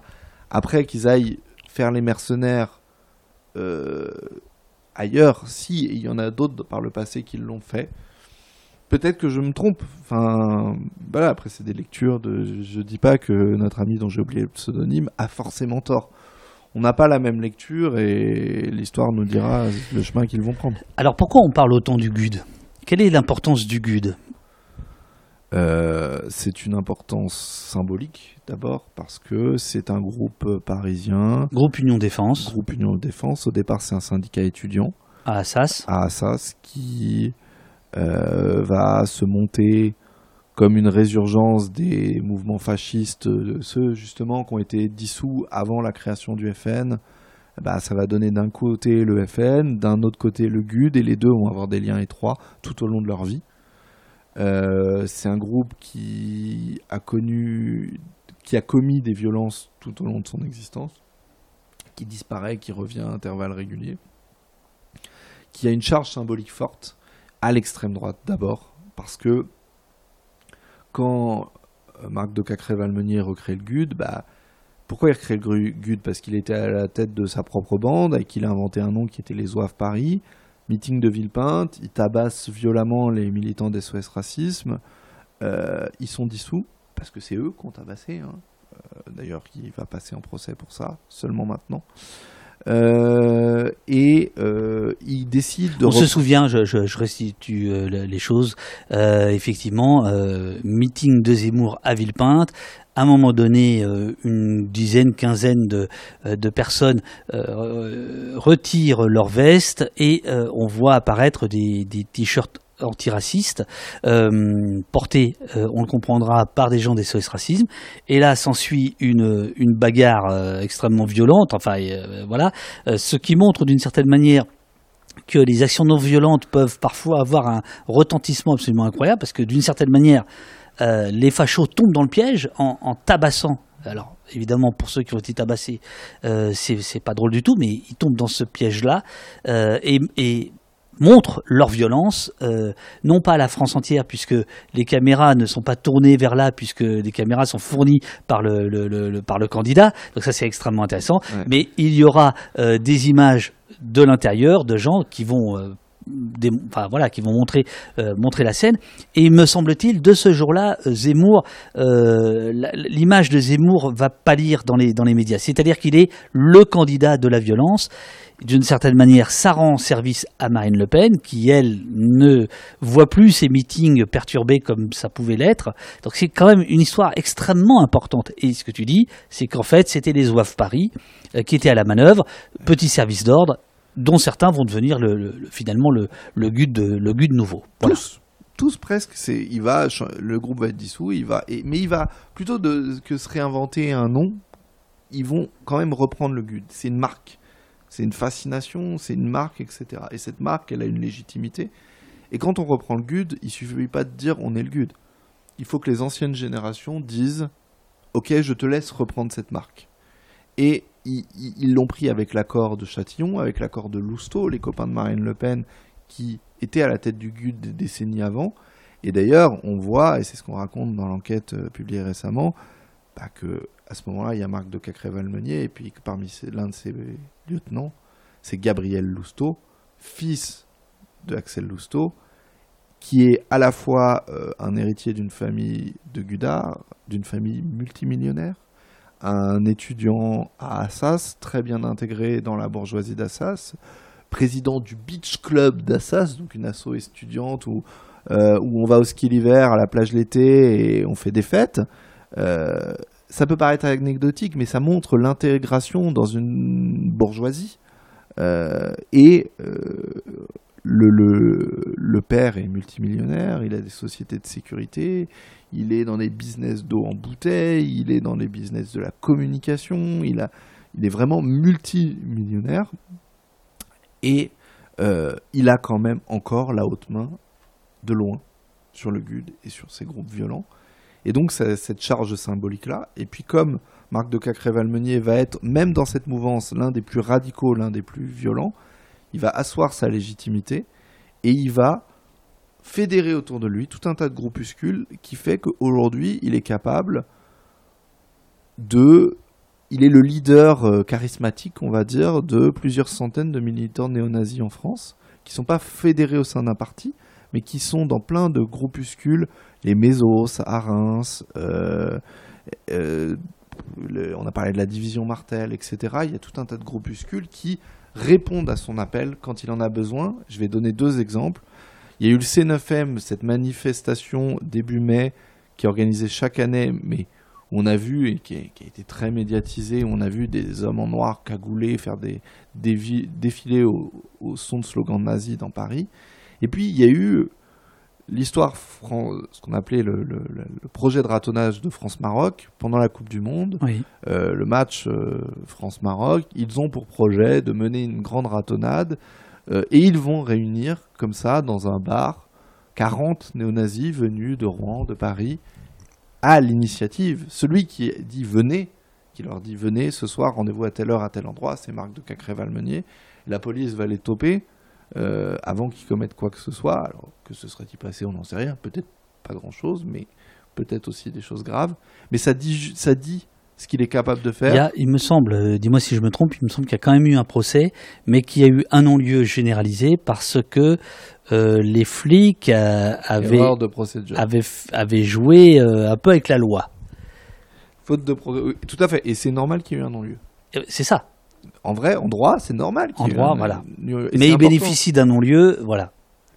Euh, oui, tout à fait. Parce qu'en fait, les flics n'étaient pas compétents euh, à l'endroit où, euh, ce que j'ai compris, Oui, voilà. en fait, pour faire des contrôles d'identité, il faut, il y a un certain nombre de critères. Il faut une réquisition du parquet ou une flagrance. Ils ont dit qu'il y avait une flagrance qui semble très discutable et euh, Ce, qu'on peut dire, c'est que si euh, le droit a été rendu, euh, la justice euh, s'est précipitée pour le rendre. Voilà, ce qu'elle ne fait pas toujours. ce qu'elle ne fait pas tout. Ah, on peut le dire comme ça. Oui, on, peut on, peut le dire comme ça. Tout Voilà, voilà, voilà. Sur, sur la question de la spectacularisation, on en a déjà parlé tous les deux, et tu comprends bien que c'est des questionnements et pas du tout des, des critiques, mais Même si c'en était, t'as le droit. hein. oui, oui, tu as raison, tu as raison. Euh, il est reproché parfois à Street Press de, verser dans la spectacularisation, c'est-à-dire finalement d'utiliser la grammaire euh, de l'extrême droite pour la dénoncer, mais d'avoir la même grammaire, c'est-à-dire les vidéos chocs, les propos chocs, euh, les photos chocs, etc., etc. Est-ce que euh, c'est euh, un questionnement qui traverse la rédaction ou pas? C'est un questionnement qui traverse la rédaction et c'est pas totalement faux, pour être très honnête. Euh, nous, on est. Mais faut revenir, non pas à ce qu'est l'extrême droite, mais à ce qu'est Street Press aussi pour comprendre. Nous, on a, quand ce média est créé, que l'ambition qu'on a à Street Press, c'est faire de l'information populaire. Au sens premier de populaire, c'est-à-dire que populaire, c'est d'être lu, vu par beaucoup de monde, mais c'est aussi être lu, vu par des gens qui sont peut-être pas les lecteurs habituels du monde. Euh, parce que je pense que euh, il ne faut pas faire une information où euh, une bourgeoisie CSP+, écrirait pour une bourgeoisie CSP+, sur les problèmes des de la bourgeoisie CSP+. Ce qui est très bien fait par plein de journaux, qui est certes intéressant, qui raconte une partie de la société, mais la société, c'est pas ça. Et Street Press est né de l'idée de d'aller se plonger dans les interstices qui n'étaient pas bien racontés par les autres. Et notamment toutes les questions populaires. Euh, et sans jamais prendre les gens pour des imbéciles. Qui dit populaire ne veut pas dire idiot. Mais par contre, il y a cette envie en permanence euh, d'être lu, vu par un maximum de personnes et euh, en faisant des trucs fouillés de qualité. Bien C'est ça qui est compliqué. Bien sûr. Et effectivement, là-dessus, la spectacularisation de l'information est parfois une solution qu'on utilise peut-être à l'excès.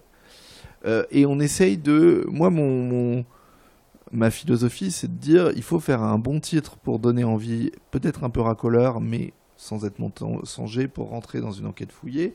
Il faut faire une bonne accroche à la vidéo, peut-être un peu racoleuse, pour rentrer dans une, euh, un truc fouillé et rester dans le rythme et rester et, et, et c'est ce qu'on essaye de faire et c'est toujours une- un fil rouge une, une ligne de crête où il faut pas basculer trop d'un côté ni trop de l'autre des fois on bascule du côté de, de trop de spectacularisation et on se trompe et des fois on bascule dans le trop chiant et on perd les gens et J'ai jamais lu de papier trop chiant dans Street Press. moi si j'en ai même écrit Euh, mais tu vois je trouve Qui que- a fondé Street Press euh, Demande le chat, euh, d'où ça sort et tout ça.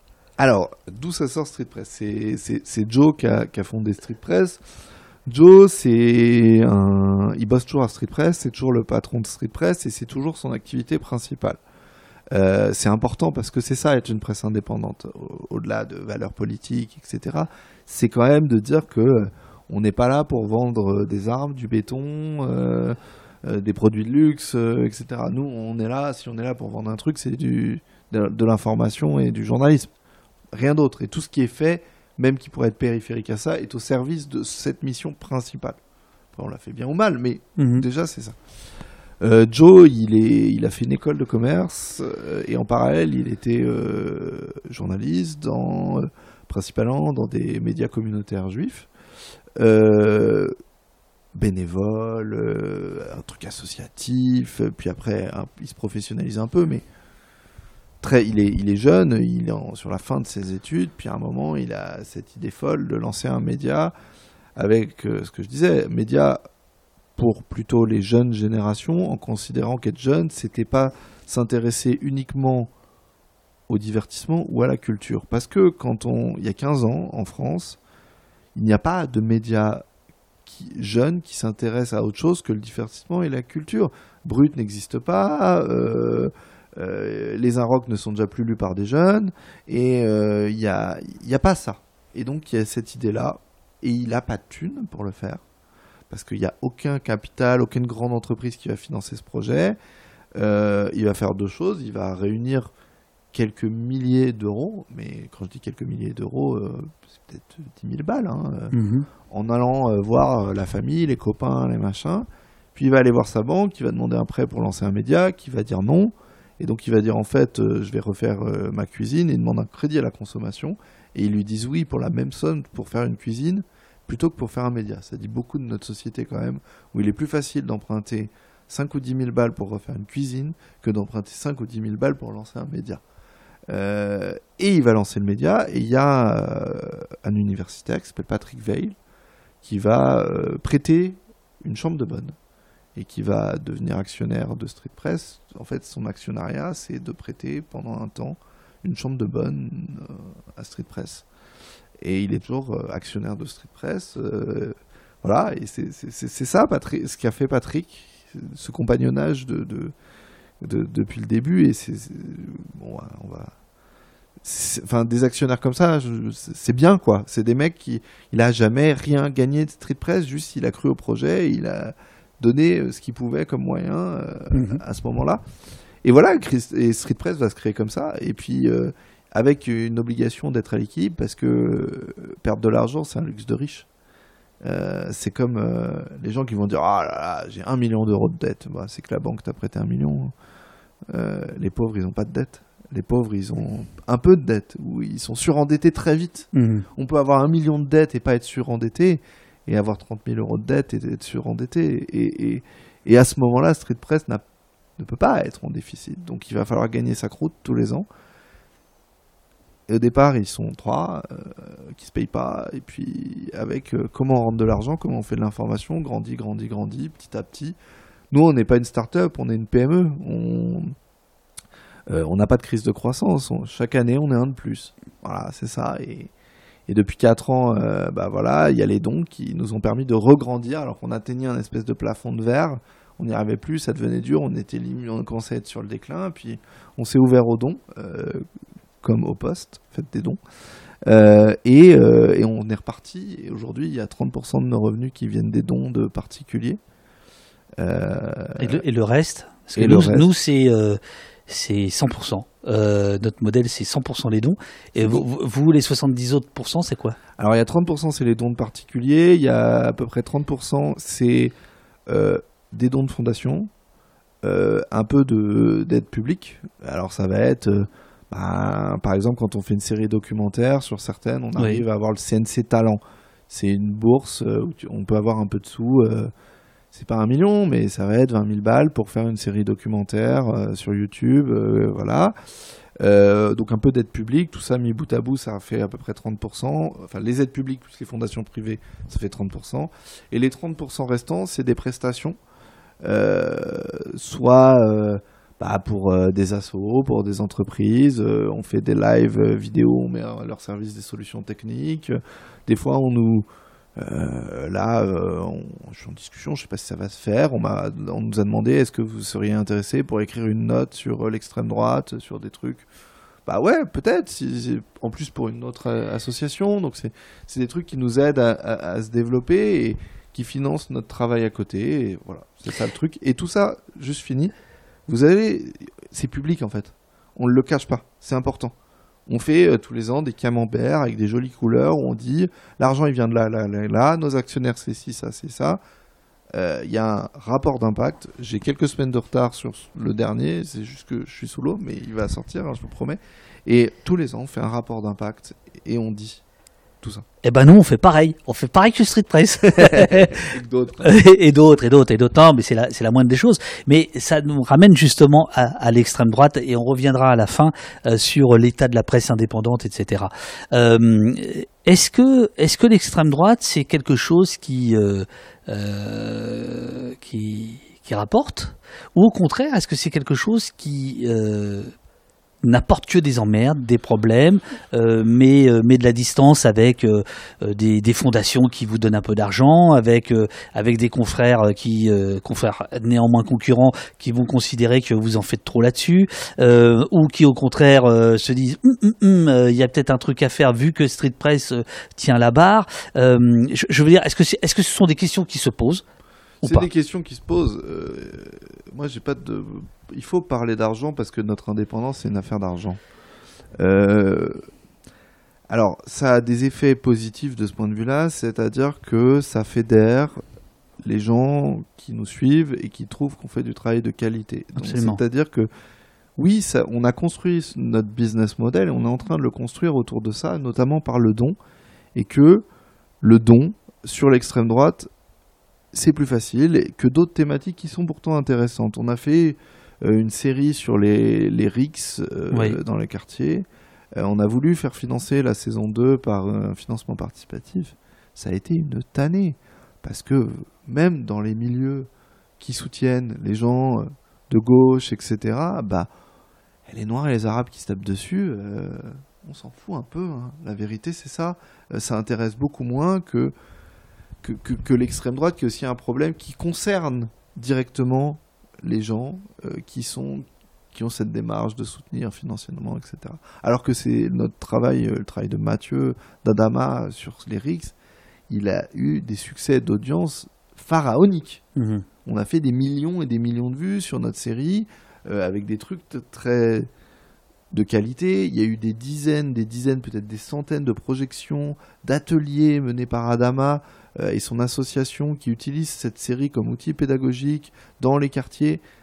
Cette série, elle est projetée deux, trois fois par semaine dans des MJC, dans des lycées, en prison. Moi, c'est un travail dont je suis très très fier qu'on ait participé à ça. On a eu du mal à réunir 25 000 balles hein, euh, de dons. Mhm. Donc l'extrême droite, c'est plus porteur là-dessus. Mais ça a un effet pervers, c'est-à-dire que, mais pervers, disons qui, qui nous oriente vers des choix qui sont des choix que, qui me conviennent. Mais euh, la pub, euh, nous, c'est mort. hein. On n'est pas, un- c'est pas un média sans pub. Les gens disent ah Street Press, bien, vous avez fait un choix politique, vous êtes un média sans pub. Non, on n'a pas fait un choix politique, on n'a pas d'annonceur. Personne vient chez nous. C'est une galère. Pas possible. Nous, on a des box pubs. hein. Moi, je veux bien mettre un encadré publicitaire euh, dans un coin, on en a un peu. Mais il n'y a jamais personne qui achète des pubs chez nous. Euh, franchement, parce que vous comprenez, être associé à, euh, à, ces sujets-là, c'est trop anxiogène, c'est trop angoissant, c'est machin. Nos vidéos YouTube, euh, c'est une galère. On est démonétisé, je sais pas combien de fois. on est limité au moins de 18 ans à chaque fois, ce qui fait que les courbes d'audience, ça part. On fait des audiences de dingue pendant 24 heures, puis bam, plafond de verre, parce que quand on est interdit au moins de 18 ans, il faut avoir un compte YouTube, être enregistré, avoir créé son compte pour pouvoir voir la vidéo. Donc ça réduit complètement le truc.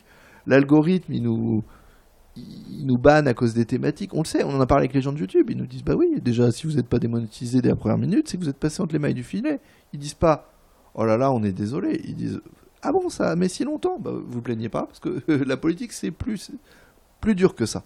Et donc, en fait, nous, on a beaucoup de mal à avoir, oui, tout le côté euh, business, entreprise, le business traditionnel, modèle traditionnel de la presse.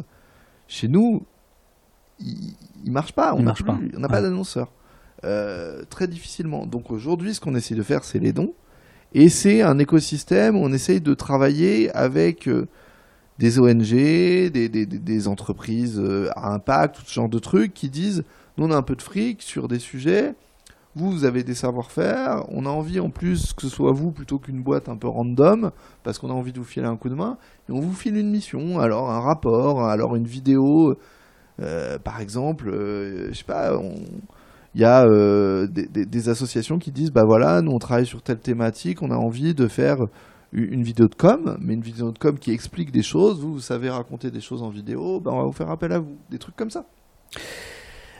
Euh, on va revenir sur euh, sur euh, sur l'extrême droite, mais tout, tout à l'heure tu parlais de, de Joe, votre fondateur, et j'ai complètement oublié de, de dire à Eurial qui nous écoute, à Pauline, à tous ceux qui reçoivent des piges au poste, que en réalité le modèle des, des, des, contrats, eh bien ils viennent de Street Press. C'est Joe qui m'a filé un sérieux coup de main au début quand tout d'un coup on s'est dit merde, il faut professionnaliser ce bordel. J'ai appelé Joe et je peux l'appeler quasiment 24 heures sur 24 il est toujours là pour me répondre euh, et je, je l'en remercie. On va revenir sur l'extrême droite, on va rester sur la presse, puis après il y a plein de questions concrètes sur les, sur les fachos. Euh, euh, Street Press, vous aviez lancé avant les élections de 2022. Attends, ouais, c'est ça. vous aviez lancé une newsletter, la Faf Letter, que nous avons régulièrement relayée. tu sais que tu es le seul mec en France à l'appeler la Faf Letter. Bah, c'est son nom elle s'appelle Faf, mais la Faf Letter, t'es le, le seul mec que j'ai jamais entendu utiliser cette expression. Mais ça me va bien, ça me fait rire. Ah fuck Bon, la fuck Faf Letter, ah ouais? Et attends, je, je pense que le logo, il y a écrit Faf et Letter à côté. Non. Oh putain, je, je, je, perds la tête. Bon, alors la, la faf. Le, la, ouais, faf. Ouais, mais moi je peux pas. Faf tout court, je peux pas, tu vois. Faut que je rajoute un truc. Ah, ça m'arrache la gueule sinon. C'est bien, c'est bien. Il faut s'emparer des trucs et leur donner le nom. Faf la newsletter, nous dit Pinelli. Ah bah oui. Ah, eh ben Faf letter, voilà, parce que moi je fais jeune, tu vois. D'accord. Contraction. Merci, merci. Faf la newsletter. T'as enlevé le news. Ben oui, parce que c'est de l'enquête. Enfin bon, bref. Vous aviez lancé ça. Vous aviez lancé ça, une euh, qui était hebdo, euh, et puis non? Si, c'était hebdo l'année de la campagne. C'était hebdo l'année de la campagne. Et puis à un moment donné, bah, on a perdu. Euh, le Pen est arrivé au second tour. Il faut, il faut, il faut, il faut ingurgiter ça. et puis finalement, il se trouve que Libération euh, remobilise ses troupes parce qu'ils avaient fait il y a des années une newsletter, se met à faire une, newsletter intitulée euh, Frontal et euh, par la suite Mediapart va faire la même chose, c'est-à-dire qu'il y a trois journaux étiquetés à gauche, parfois à gauche de gauche, parfois à gauche, et parfois ultra gauche. non, je déconne, non, il n'y a pas d'ultra gauche là-dedans. Mais bon, bref. Mais on va dire sur ces questions-là, trois titres de qualité. Euh, est-ce que tu penses que Street Press a bousculé euh, les dinosaures euh, Libération et puis le, le, le, le, mammouth, puisqu'ils sont pas encore dinosaures, Mediapart? Bah, Je pense un peu, ouais, et j'en suis très heureux. On, cette newsletter, quand on la lance, on se dit qu'on va faire juste le temps de la campagne. Hein. Nous, c'est un projet qui doit durer dix mois et puis s'arrêter.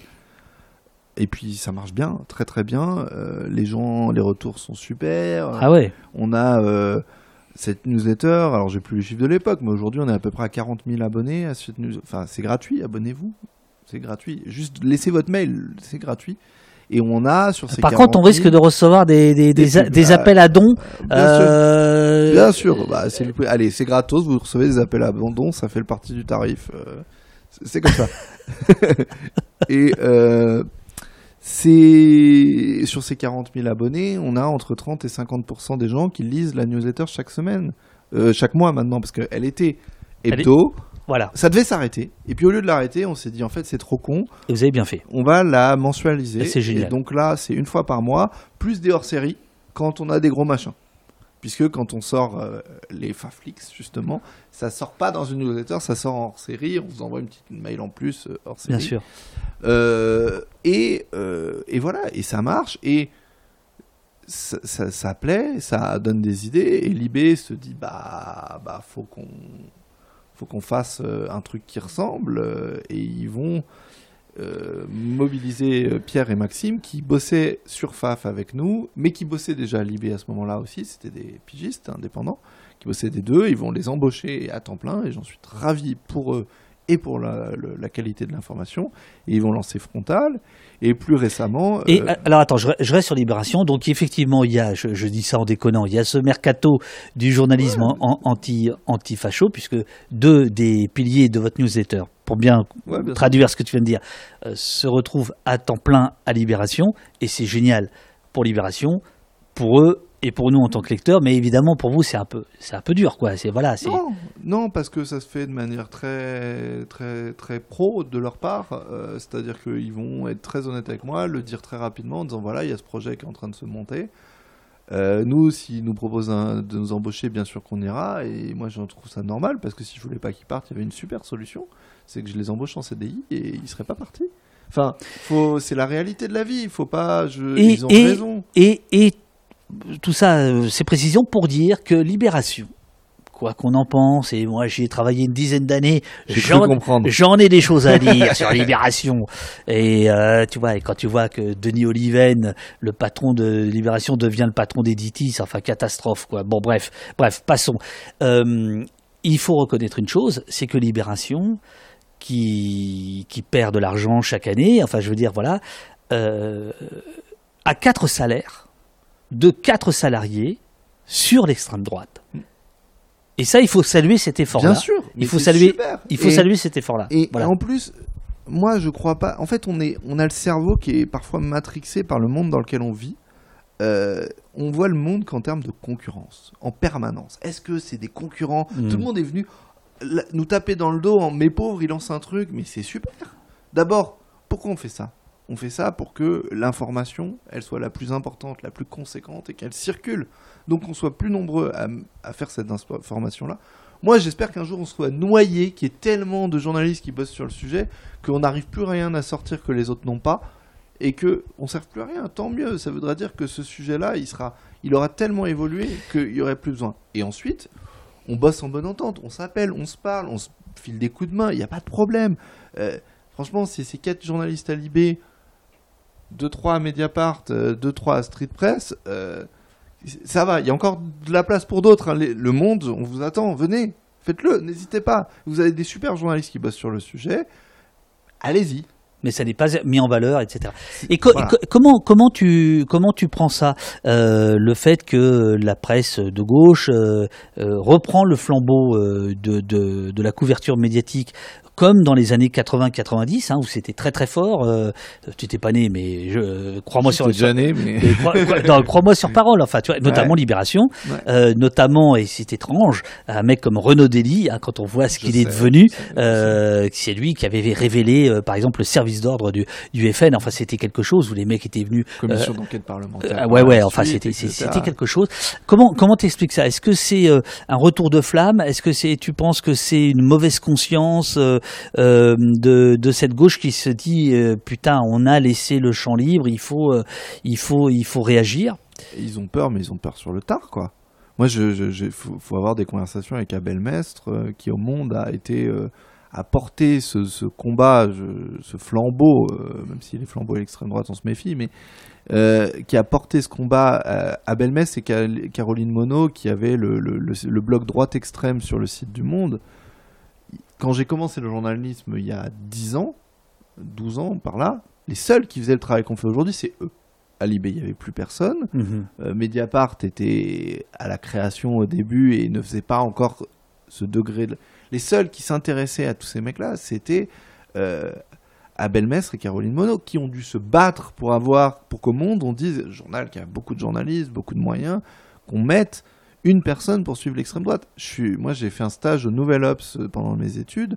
Le mec qui couvrait le l'extrême droite parlementaire, je parle même pas de ce a Ouais, à côté, il était en même temps à couvrir les Verts.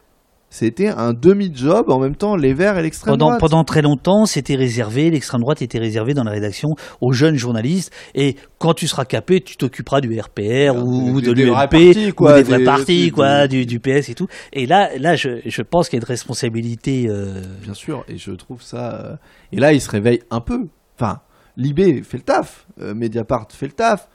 Le Monde le fait en période électorale et à un ou deux bons journalistes, mais à l'échelle de ce qu'est le journal, moi je critique pas le travail de ceux qui le font. hum. Je pense que, parce que Le Monde a des journalistes de, de grande qualité sur le sujet. Par exemple, c'est eux qui ont révélé euh, le, le- le fait que le- les Gudard euh, étaient le principal prestataire du- au Parlement européen du, du groupe euh, dans lequel est membre le Rassemblement national.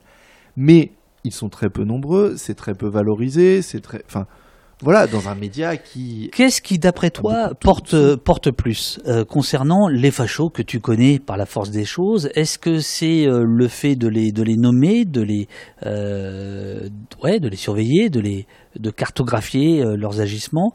Donc là, c'est, on va dire, l'extrême droite violente. Mais si on parle de l'autre, de celle qui se veut enfin, qui s'est notabilisée. Parlementaire. Parlementaire. Euh, celle-ci, euh, qu'est-ce qui, quelles sont les critiques qui portent? Qu'est-ce qu'on peut faire? Qu'est-ce que les gens qui sont en train de nous écouter, où est-ce qu'on doit porter? J'ai l'impression que pour Mediapart, c'est surtout la question de l'argent. Euh, le travail de Marine Turquie sur l'argent russe et, et, et l'argent des, des, des, assistants parlementaires à Bruxelles, etc. J'ai l'impression que ce sont des choses qui ont porté. le Pen a l'air très agacé quand les, quelques journalistes généralistes osent poser une question euh, en s'excusant de l'avoir posée, euh, on, sent qu'elle se rédit. Est-ce que c'est le pognon? Est-ce que d'après toi, il faut rester sur euh, les valeurs et s'y opposer? Est-ce qu'il faudrait faire comme Macron, ne plus s'opposer pour des questions morales au, au Front National? Ou est-ce que tu penses que ça porte le plus? Parce que c'est quand même ça la question. Moi, je pense qu'il faut euh, briser le discours en permanence, c'est-à-dire euh, le, le, le, côté, euh, enfin, faut casser tout ce qui peut casser leur narration. C'est-à-dire que j'étais à un machin et j'entendais Ali Rabé. c'est quoi un machin? Une discussion, table ronde, c'est ça que j'appelle des machins. à un, colloque ou tu vois ce genre de, machin. Un machin, ok. Un machin et j'entendais euh, Ali Rabet, maire de Trappes, de me, non, enfin maire de, oui c'est Trappes Ali Rabet, euh, qui, qui, parlait de, de, qui lui a beaucoup subi les, la, haine de l'extrême droite et qui disait l'extrême droite ne, ne, s'embarrasse pas. De... C'est Pastin, non? Non, non de la Courneuve. Bon, le, le, chat va nous dire. Euh, oui, Trapp nous dit euh, Ichan 25. Euh, en tout cas, et, en gros, il dit euh, l'extrême droite ne s'embarrasse pas trop de faits. Ils ont un discours, un récit, et, ils gagnent sur leur récit. Je suis assez d'accord avec ça, c'est-à-dire qu'ils ont un narratif, que ce soit vrai, que ce soit faux. Et, le but, c'est de casser ce narratif. C'est tout ce qui peut casser ce narratif, il est bien. Alors, que ce soit les finances, parce que que ce soit euh, que ce soit sur, euh, sur les liens avec la violence ou les violents parmi eux, que ce soit. Tout ça, ça casse leur narratif actuel. Il faut le faire. Moi, je crois qu'il ne faut jamais reculer sur les valeurs. Alors, ça, je, trouve ça horrible. En fait, c'est compromis sur les valeurs. Et, et, et, alors là, on peut élargir le sujet parce que il y a l'extrême droite au sens politique, et c'est celle sur laquelle je travaille, mais il y a les, valeurs de l'extrême droite et l'extrême droitisation des esprits. Je trouve que la Macronie s'est agenouillée devant euh, l'extrême droite sur les valeurs. Alors, on me demande toujours, oui, est-ce qu'il y a des liens stratégiques, politiques? J'en sais rien, non, il n'y a pas de lien très, très organique entre le RN et la Macronie. Mais par contre, la Macronie, c'est a cédé aux valeurs. La droite historique a cédé aux valeurs. La gauche a cédé aux valeurs de l'extrême droite. Quand je vois les positions. Quelle gauche, quelle valeur Mais quand je. Oui, tu as raison. Mais quand je vois. Non, non, mais je veux dire, euh, là, quand là, c'est une accusation euh, forte, on s'en fout des, des, macronistes et des gens de droite, mais dans notre camp. Dans notre camp. Où est-ce que ça euh, merde la, la, la, gauche. Une grande partie de la gauche parlementaire, notamment le Parti Socialiste, a cédé quand je vois les positions sur l'immigration que tient la gauche quand on dit oui, il faut nommer les choses, nous dire qu'il y a un problème d'immigration. Quel problème d'immigration Des immigrés qui torchent le cul de vos grands-parents? C'est ça la vérité. Il faut aller dans un EHPAD pour voir ce que c'est aujourd'hui l'immigration française, l'immigration en France. Concrètement, moi j'ai euh, mes grands-parents qui sont en EHPAD, et eh ben, euh, qui torche le cul de mes grands-parents? Des immigrés. Euh, il faut euh, revenir au débat sur les retraites pour savoir qui va payer nos retraites. C'est des immigrés. La seule qui dit un truc, mais qui est l'autre solution et qui est abjecte moralement, qui est de dire faites des gosses. La seule réponse sur les retraites, Marine Le Pen l'a dit d'ailleurs, elle dit, elle a, raison sur l'analyse économique du sujet, mais la réponse n'est pas entendable parce que c'est pas notre nos valeurs, donc on, on va pas dire faites des gosses. Mais il y a deux solutions si on veut avoir des retraites si on veut pouvoir être à la retraite et avoir une pension, c'est faire des gosses ou accepter de l'immigration. Euh, et ensuite, donc il n'y a pas de problème d'immigration en France. Les gens qui, quand cette gauche, quand j'entends la gauche dire oui, il faut accepter les problèmes d'immigration, quand on dit alors euh, on ne peut pas prendre toute la misère du monde, on est de gauche donc on dit la deuxième partie de la phrase, mais on doit en prendre notre juste part. C'est quoi notre juste part? C'est quoi le seuil éthique? C'est à quel moment Combien on laisse mourir Combien on prend Parce que c'est ça. On a parlé d'un, on a publié un article cette semaine que, que, je suis très terrible, terrible, très content qu'on ait publié cet article-là parce que euh, en gros c'est l'histoire d'une femme dans le Nord. Euh, qui avait un, des papiers qui lui permettaient d'être là de manière légale, truc. Et puis à un moment, la préfecture n'a pas renouvelé ses foutus papiers. Euh, et puis c'est la descente aux enfers. Pas de papier, pas certaines aides, pas certaines aides. Elle peut plus payer son loyer, elle peut plus payer l'électricité.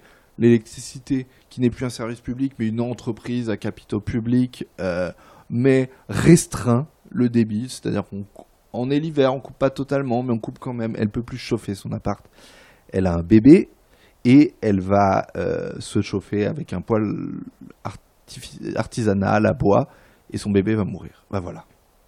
Ça, c'est l'extrait. C'est la gauche, c'est les gouvernements successifs, euh, c'est les politiques successifs et pour certains de gauche qui ont cédé à, cette euh, idéologie. On s'est cédé du terrain. Donc pour revenir à ta question, il faut jamais céder sur les valeurs parce qu'on vend notre âme. On vend, tu vois, tu as parlé de morale. En cédant sur les valeurs pour des questions de pragmatisme électoral, de faux par ailleurs. Ça ne nous a pas fait gagner de céder sur les, valeurs. Quand on euh, cède sur les valeurs pour des questions de soi-disant de, de, de, de, réalisme économique, c'est aussi une belle saloperie. C'est le camp de la vérité. Le camp de la vérité, c'est Mais j'essaie euh, j'essaie de J'essaie de comprendre et j'ai. Ah non, non, mais c'est super, Mathieu, super. Si tu reveux de l'eau, euh, je peux aller refaire un petit café. S'il faut refaire un petit café, euh, tu vois. Voilà. Euh, on, se pose des questions à table ouverte, quoi. Je veux dire, voilà. Euh, si, si, je t'entends, j'ai l'impression que euh, tu dis finalement il faut il faut rester euh, solide sur nos sur nos sur nos appuis. Et euh, c'est mon point de vue depuis les années 80, depuis Ralphon, etc., etc.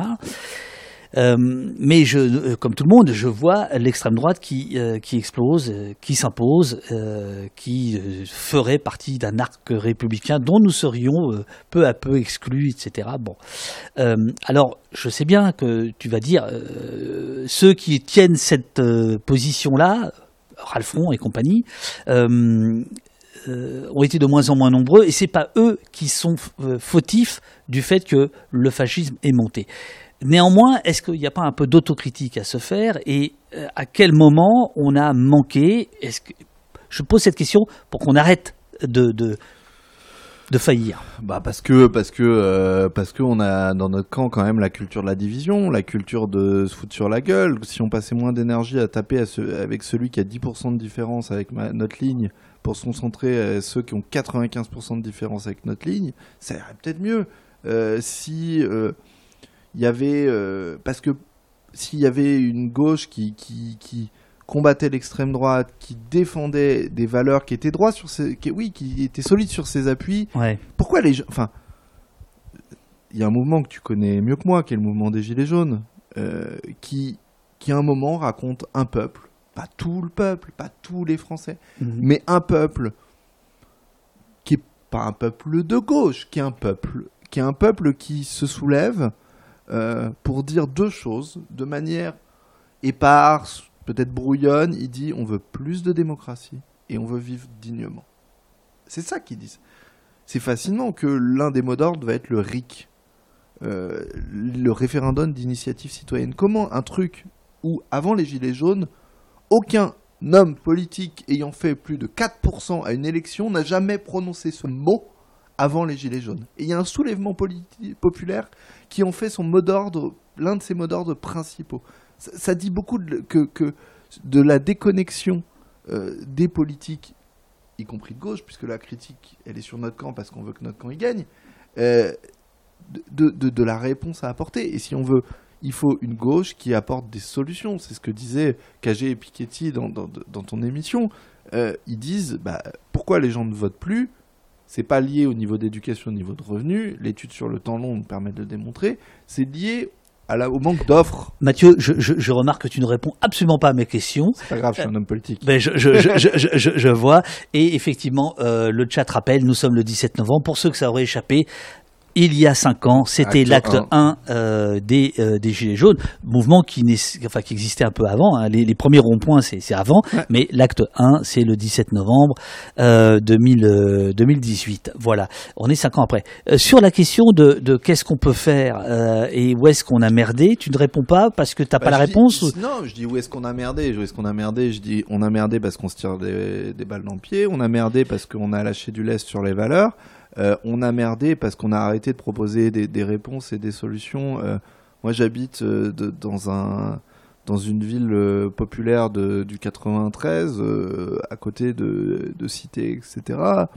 Bah, la réponse politique, elle est, enfin, la réponse politique au sens du, du, du quotidien, du citoyen, elle est, elle est de plus en plus absente. Il n'y a plus le, le, le, ce qui faisait que les gens se tournent pas vers l'extrême droite, c'est qu'il y a une offre politique de gauche qui propose des, des, solutions pour sortir les gens de la merde, parce que c'est ça le boulot de la politique et de la gauche. Et sur le combat de l'extrême droite, c'est pas lâcher le terrain là où l'extrême droite est. Il faut pas déserter, il faut pas qu'on fasse ça que depuis Paris. Je te parlais de d'aller. Bah, moi, il se trouve que ma vie fait que j'habite à Paris, et, etc. Mais tu sais que la plupart des gens qui faudrait voir, tiens, peut-être Auriel, tu pourrais faire un sondage, qui sont en train d'interagir dans le chat, qui nous écoutent, la plupart euh, ne sont pas du tout parisiens. Justement. Et ça, j'adore ça. Et il faut, il faut que, et c'est un travail aussi qui, un, qui une critique à mener sur les médias qui se sont ultra centralisés à Paris. Euh, il faut que euh, le, tra le, travail se, vienne, se fasse là où l'extrême droite est présente, et c'est pas à Paris. Enfin, elle l'est, mais pas tant que ça. Il faut, euh, je te dis, je, je, il faut aller à Hénin-Beaumont, il faut aller à Fréjus, il faut aller à Perpignan, il faut aller. Puis au-delà de ces villes emblématiques où le RN a gagné, il y a tout un tas de villes où, où le RN n'est pas loin. Et on, on, on, se fait engueuler par euh, Marie Despe qui dit ne pas nommer LFI, c'est gênant. La gauche, ça ne veut rien dire. Euh, LFI, juste sur ce plan-là, LFI et le fascisme. LFI euh, et euh, le RN, euh, tu considères que c'est la bonne position de ce que tu en sais? Moi, je trouve que LFI, sur la lutte, le, le combat frontal contre l'extrême droite, c'est sur les valeurs, ils sont droits dans leurs bottes. Et ça, c'est quelque chose que j'apprécie, c'est-à-dire qu'ils mmh. appellent un chat un chat, ils montent au front. Si je peux faire deux, deux, deux des critiques à LFI, c'est les valeurs, c'est important et c'est bien. Après, sur la, la, la, la, connaissance, la culture. Ils sont en train d'essayer de monter au niveau, mais pour l'instant, ils ne sont pas au niveau. Parce que la vérité, c'est qu'il y a Thomas Porte qui essaye d'incarner ce sujet-là. Euh, derrière, il y a des gens qui s'y intéressent, mais au sein d'LFI, la formation sur, euh, c'est en train d'être mis en place, mais elle existe assez peu. La culture, le, le truc concret de qu'est-ce qu'on fait pour lutter contre l'extrême droite, c'est encore balbutiant. À l'aune de ton travail, de tes connaissances, est-ce que tu penses qu'un mec comme Ruffin, euh, là on parle du fond des choses, hein, on ne parle pas de la course des petits chevaux, mais qui intériorise le euh, facho, euh, le fâché pas facho, et qui dit il faut aller sur ce terrain-là justement, les campagnes, etc. Euh, par par antifascisme de, de bonne loi, hein, je veux dire là-dessus il n'y a pas de souci, et aussi peut-être par calcul politique. Est-ce que tu penses qu'il est dans le vrai ou pas? Ou est-ce que tu penses que c'est dangereux? Non, moi je pense qu'il est à 50% dans le vrai. En fait, il y a 50% de ce qu'il dit et ce qu'il fait qui me plaît beaucoup. Quand il dit, bah, faut aller là-bas, faut aller les récupérer, faut aller les rattraper, faut aller à la sortie de l'usine, faut aller ouais. jouer au foot le week-end, faut faire des kermesses, faut... tout ça, 100% d'accord. 100% d'accord. Moi, ce que j'aime pas, c'est quand des fois, pour pas fâcher ce qu'il croit être la, la position, ce qu'il entend, j'en sais rien, comme position, il, est un, il perd un peu de solidité sur ses appuis. Voilà. Moi, c'est quand sur certains sujets, sur, euh, il se dit oh ouais, sur non non, mais sur les histoires de violence policière, de machin. Ouais, moi, moi, il y, y, y, a une appétence pour l'autorité dans, dans, dans, vers chez moi, donc moi, je, je vais pas trop sur ces sujets-là. Quand des trucs comme ça où, moi, je pense qu'il faut aller il là compose trop. Certains parlent de compromis dans le dans le chat moi, je trouve que et c'est la même chose qu'on a pu entendre au, au PCF de temps en temps de d'aller d'aller sur des terrains un peu ambigus comme s'il y avait un truc à à gagner en étant ambigu. Non, moi je pense qu'il faut faire le travail de terrain qu'il fait, faire le travail que font euh, Picardie debout, tout- tout- toute sa bande. C'est super. Euh, ça, je trouve ça super. Et le- le- le- les scores euh, en témoignent. C'est un des seuls, un des rares députés qui fait plus que Mélenchon dans certains bureaux de vote. Euh, c'est rare dans les députés LFI qui vont faire plus que Mélenchon euh, aux élections. Mais par contre, euh, il faut être droit sur ses appuis. Et là, moi, je trouve que des fois, il- est un peu. Pour LFI, pour ceux que ça intéresse, Raquel Garrido sera en public au même endroit où il y avait Piketty Cagé le 13-12. C'est comme ça, hasard du calendrier, le 13 décembre euh, à, de- à 19h30 jusqu'à 21h30 en direct au poste. Euh, vous êtes euh, les bienvenus, euh, les unes et les, les uns. Je reviens euh, sur, euh, sur l'extrême droite, ça fait presque deux heures qu'on est déjà là. T'as encore un peu de temps pour aller- ah, ok. Euh, euh, vous avez publié cette semaine un papier euh, sur euh, la Ligue de défense juive. Euh, au départ, euh, le, le- le- on pourrait dire l'inverse du GUD. Et puis, l'histoire fait que aujourd'hui, à la manifestation de dimanche dernier, la Ligue de défense juive euh, a défendu Le RN. Marine Le Pen. Euh, alors, euh, le vrai spécialiste de la LDJ chez nous, c'est Joe, euh, fondateur de Street Press, qui a écrit il y a 5 ans à peu près une grande enquête en trois parties qui doit faire 80 000 si- signes, c'est l'équivalent de je sais pas 25 pages euh, d'articles sur la, la grande histoire de la Ligue de défense juive. Euh, c'est un groupuscule. Lui il dit plus nébuleuse que groupuscule aujourd'hui, c'est-à-dire Oui. que c'est un groupuscule à la base qui se crée d'inspiration américaine pour riposter contre, de manière radicale et violente à la base aux attaques antisémites. Mhm. Petit à petit, euh, ils vont avoir euh, la ligne qui va être la leur, c'est celle de dire que leur ennemi, c'est euh, que l'antisémitisme vient des musulmans et que leur ennemi prioritaire, c'est les musulmans. Et ils vont rentrer dans la logique qui est exactement la même que celle de Marine Le Pen, du choc des civilisations. C'est pour ça qu'on a cet alignement avec Marine Le Pen, c'est de dire que, bah, en fait, oui, il y a quelques nazis euh, qui traînent au RN, mais leur problème principal, c'est les musulmans, et mettons-nous d'accord avec les fachos pour taper ensemble sur les musulmans, et ça va marcher. Et ils, ils pensent que celle qui sera la plus radicale contre les musulmans, c'est les arabes. Parce que musulman est une euphémisation à l'extrême droite d'arabe. L'arabe, bien sûr, bien sûr. euh, c'est Marine Le Pen et donc il faut pousser Marine Le Pen. Et depuis maintenant, depuis les années 2000, donc 20 ans, ils œuvrent au rapprochement euh, entre Marine Le Pen et un certain nombre de, de- d'organisations de la communauté juive. C'est pas la première fois qu'ils jouent ce rôle-là. Ils vont euh, jouer les services d'ordre à plusieurs occasions dans des manifestations. Et là, de fait, est-ce que c'était prévu? J'ai pas d'éléments qui me permettent de le démontrer, mais en tout cas, ils se, sont à minima défini ça comme mission. Ils vont jouer le service d'ordre du RN, parce que quand on regarde la manif contre l'antisémitisme, il y a tout le cortège, et en queue de cortège, il y a la LDJ et derrière le RN.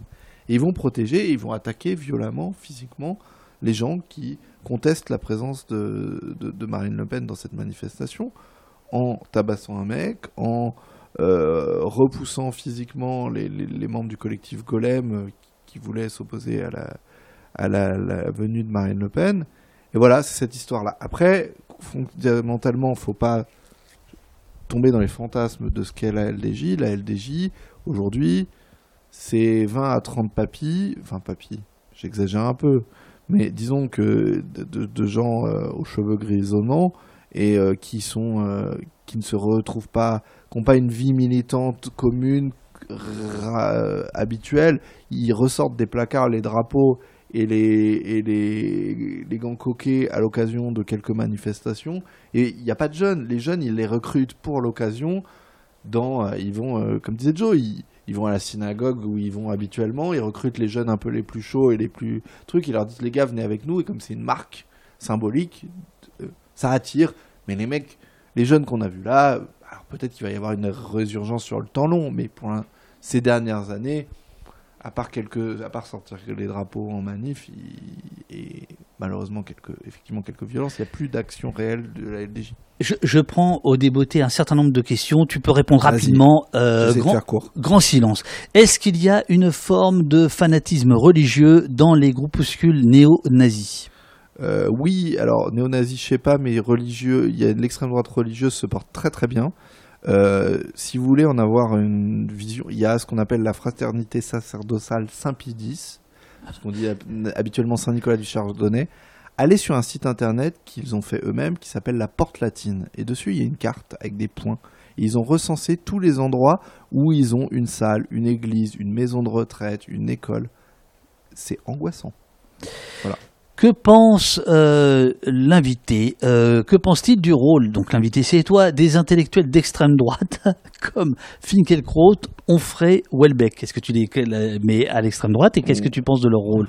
Oui, alors euh, alors je pense qu'il y a des intellectuels d'extrême droite qui sont importants parce qu'ils ont matricé la pensée de l'extrême droite. Je pense à De Benoît, euh, je pense à Dominique Alain Vénère, de Benoît. Alain de Benoît, je pense à Dominique Vénère. Ce qu'on appelait la nouvelle droite, la nouvelle le droite, Grèce et ainsi de suite. Euh, très très important. Très important parce qu'ils ont créé une pensée. Je pense que euh, Finkelkraut, Zemmour, euh, Onfray, euh, qui était l'autre nom que tu as cité, j'ai oublié. Welbeck. Welbeck. Je vais mettre Welbeck de côté. Les autres, c'est des c'est des, leur, leur importance, c'est qu'ils ont un accès aux médias et qu'ils prêchent un catéchisme d'extrême droite compréhensible et facile à incurgiter par tout le monde à, longueur d'antenne en ayant accès aux médias. C'est ça leur rôle.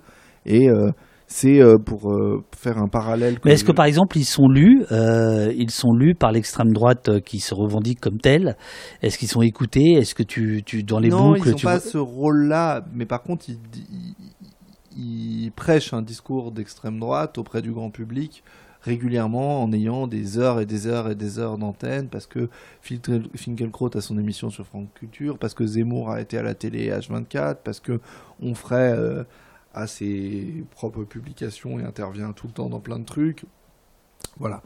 Et après, euh, le dernier qui était euh, l'écrivain, ça. Welbeck. Welbeck. Welbeck, il, il dresse un imaginaire. Il, il, est très très très lu et il dresse un imaginaire. en ça, il est important. Mais c'est pas des gens qui ont matricé l'idéologie. Euh, Pinelli, qui est là depuis le début, Brigata, Brigata Pinelli, je crois. Voilà, c'est ça. Alors là, il t'engueule, il m'engueule.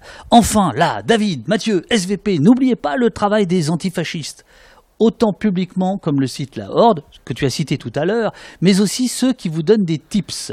Il y en a des... Alors ça c'est vrai. Plusieurs des documents de Faflix, par exemple, avaient déjà été diffusés en interne dans une partie du mouvement Antifa, donc on suppose que la fuite peut venir du milieu Antifa. Attention, ne sortez pas vos sources, hein, mais n'oubliez pas le travail des militants antifascistes qui permet aussi ce travail journalistique. C'est absolument vrai et c'est l'une des réponses et ceux qui sont là depuis des années et il y a une sorte de revival et c'est très très très bien euh, d'une nouvelle génération qui fait ce travail de veille. Euh, je parlais de Valence, ben, quand j'ai écrit sur Valence Patriote, bah, j'ai été en contact avec les militants antifascistes de Valence que je connaissais ni d'Ève ni d'Adam, qui m'ont aidé, qui ont filé des infos euh, et qui m'ont dit, qui m'ont filer un coup de main. il y en a eu d'autres dans toutes les villes presque sur lesquelles on, on est là, où, les journalistes ont déserté le terrain sur ce sujet-là. Où... Il y en a quelques-uns aussi, des journalistes qui font le taf euh, ailleurs, mais pas tant que ça. Cette veille-là, elle tient, et je suis 100% d'accord, euh, sur les, les, les, des militants antifascistes qui font ce travail de veille partout sur le territoire, et qui d'ailleurs, dans le qui n'est pas forcément le, le, le, le, travail le plus glorifié, le plus mis en avant, et qui, parce qu'il y a besoin d'être discret pour être tranquille, mais qui est extrêmement précieux. JB Fox, à 9h22, posez cette question. La gauche a-t-elle perdu la bataille culturelle? Non, elle l'a pas perdue. Elle a l'extrême droite l'a menée, l'a théorisée. La, gauche l'avait théorisée, l'extrême droite l'a reprise. Euh, et l'extrême droite la mène. La gauche ne l'a pas perdue, quand même. Euh, euh, enfin oui, ils ont tout un tas d'espaces où ils s'expriment et ils réussissent à prendre de, la force, mais euh, la bataille n'est pas perdue. Il y a plein d'espaces où on se bat et où il y a des choses qui se créent. Et non, on n'a pas, on n'a pas perdu. Passion Kata te demande le plus inquiétant, euh, le plus dangereux n'est-il pas le jeu du gouvernement et des médias qui ont normalisé entre guillemets le RN alors qu'inversement ils ont diabolisé LFI en le rejetant aux extrêmes? Si, si, si, c'est extrêmement dangereux. C'est ce que je disais, droit sur ses appuis. On a un gouvernement qui n'est pas droit sur ses appuis et qui, qui, qui, les normalise, qui se compromet parce que ça les arrange bien de d'avoir de, mais d'avoir une force à. En fait, il faut diviser et jouer, c'est les vases communicants. C'est-à-dire mmh. que faire monter l'un parce qu'ils savent que à gauche, bah oui, à la fin, moi j'ai voté Macron au second tour. Je sais, je vais me faire haïr. Mais j'ai voté Macron au second tour parce qu'il y a un moment, Macron, Marine Le Pen, moi je ne reproche pas du tout aux gens qui n'ont pas voté. Mais moi j'ai fait ce choix de dire Macron, c'est quand même pas Marine Le Pen. Et je vais le combattre pendant les 5 ans qui viennent. Mais là, je, vais empêcher quand même. Euh, ça reste modeste. Et ils savent que je suis pas le seul à faire ça. Donc bon, ça les arrange un peu que ça monte de ce côté-là, alors que l'inverse, euh, je suis pas sûr que, l'extrême droite irait faire barrage à, la France insoumise euh, en votant Macron on voit euh, assez bien comment les euh, mouvements ultra-violents de la droite conservatrice s'enchassent dans le RN dans le documentaire La Cravate de 2019 de superbe documentaire. Euh, voilà qui met en scène un, gars égaré, proche de Philippot, skinhead, enfin tout, tout, tout, tout, le bordel quoi. le parti a changé ou c'est juste une façade? Non, il a changé. Il a changé, mais c'est ce que j'essayais de, raconter tout à l'heure. C'est-à-dire que sa matrice idéologique aujourd'hui est une matrice identitaire. L'ennemi principal, c'est l'arabe musulman. Ça ne veut pas dire que le, il est devenu, euh, qu'il n'a plus aucun problème avec les juifs. Il est toujours antisémite. C'est juste que la mère de toutes les batailles, c'est le combat contre euh, ce qu'ils appellent le grand remplacement, contre l'immigration au sens large et contre les arabes, les noirs et, derrière, ça matrice tout un projet de société global, et c'est ce qu'a théorisé Dominique Vénère, notamment, avant Camus. Euh, et, donc. Euh, ils sont toujours antisémites, ils sont toujours racistes, et ils ont, mais ils ont quand même changé. Et puis là, ils se disent qu'ils peuvent gagner. Donc euh, après, en plus, ils changent de stratégie. Alors il y avait une autre question sur le financement du RN par la Russie. On en a parlé entre temps. Euh, sur le financement du RN, on peut dire qu'il est totalement sauvé avec le nombre de députés parce que c'est une manne. C'est toutes les dettes du RN sont épongées euh, d'un coup. Hein, Voilà, c'est les choses sont très claires.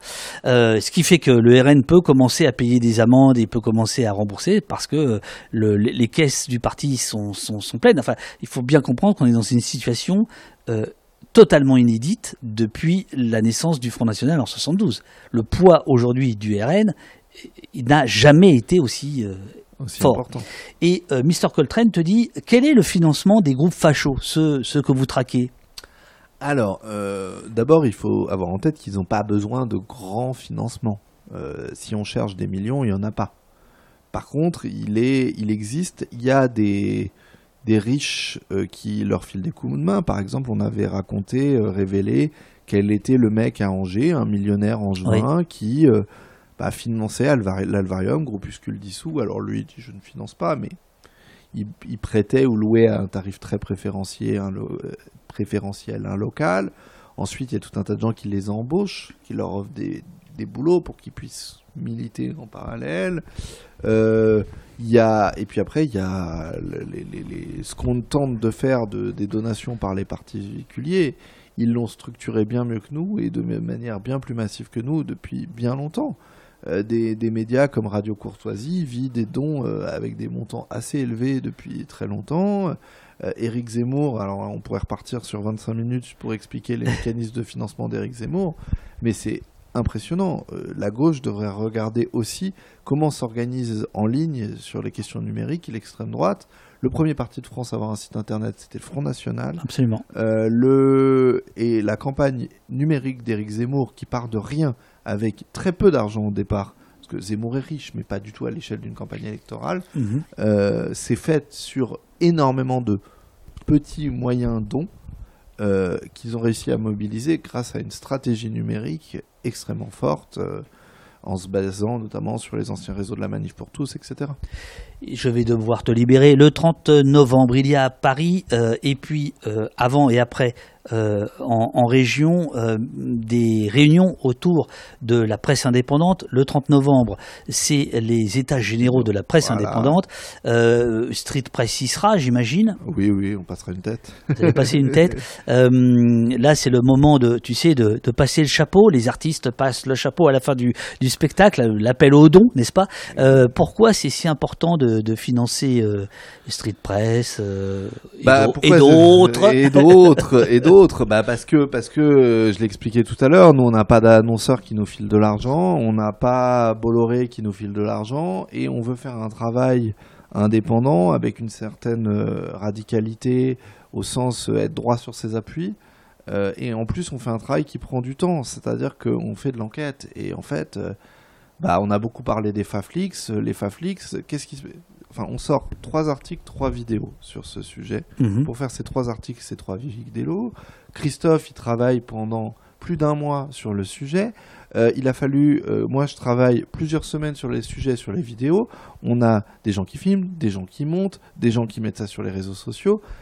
Mi bout à bout, c'est des mois et des mois et des mois de jours hommes, comme on dit dans les mondes de l'entreprise, pour faire six contenus. C'est beaucoup d'argent et on fait tout ça et j'en suis très fier en ayant des gens qui sont salariés chez nous, qui sont payés et qui vivent de ça. Euh, Street Press n'a jamais versé de dividendes, n'en versera jamais. C'est pas le sujet, mais voilà, il faut juste faire vivre euh, ça et ce travail sur l'extrême droite, la plateforme, le- bah, des journalistes qui bossent dessus, la Mhm. newsletter. des- déjà même envoyer une newsletter, ça coûte des sous, l'envoi, euh, les gens pour l'éditer, les gens pour écrire le contenu, les gens pour tout ça, tout ça c'est des sous. Et bah nous c'est très simple. Quand on a plus de sous, on embauche plus de journalistes. Quand on en a moins, bah, on sera moins nombreux. Et aujourd'hui, bah, on a fait cette campagne avec un objectif de 100 000 euros. 100 000 euros, le- il, est- il y a un budget, on est transparent sur les comptes, on explique où ils vont passer ces 100 000 balles. Certains, on les a déjà avancés avant de les avoir. hein. Mhm. Euh, si on veut que cette campagne elle existe, qu'elle aille à bout avec ce. Et j'ai pas parlé encore d'aller euh, faire des conférences ailleurs, d'aller discuter. en- Non, juste les enquêtes et la plateforme, c'est 100 000 balles, c'est expliquer pourquoi, et on a la moitié, il manque l'autre moitié. Très bon entretien, merci pour le boulot d'enquête et d'info, bravo pour tout ce très gros boulot, euh, te dit euh, citoyen, merci à Street Press pour leur boulot indispensable, dit euh, euh, Jeanne. Euh, Medbel demande si un milliardaire de gauche existe, ça a eu existé euh, dans les années euh, 80, euh, bon voilà. Ah, il y a quelques millionnaires de gauche. Merci pour le travail et cet entretien, merci, etc. Voilà, c'est ça, ça, ça, ça arrive, ça, ça déboule. Euh, question, euh, question rituelle. euh, Qu'est-ce qu'on a fait pendant euh, deux heures et quart ici? Euh, on, on a préparé la bataille. On a préparé la bataille, c'est tout ce qui compte. C'est ce qu'on a. Parce qu'on, je- moi, j'aime bien les, les, les- les moments où on regarde devant. C'est-à-dire que là, on est ensemble en se disant qu'est-ce qu'on peut faire. Euh, parfois, on a été critique. C'est important d'être critique, mais on n'a pas que été critique. euh, on s'est aussi dit qu'est-ce qu'on peut faire pour se bouger, et on a vu discuter avec des gens au-delà de nous deux bah, qui partagent cette idée et qui, en essayant de se mobiliser ensemble pour, pour se battre, pour qu'on n'ait pas Marine Le Pen et pour qu'on ait pas moins de groupuscules et que, ça avance. J'ai un nouveau slogan, moi, ici, euh, qui est complètement naze, mais que j'aime beaucoup. Ni ronron, ni ronchon. voilà, Tu vois, euh, à l'assaut, quoi. à l'assaut.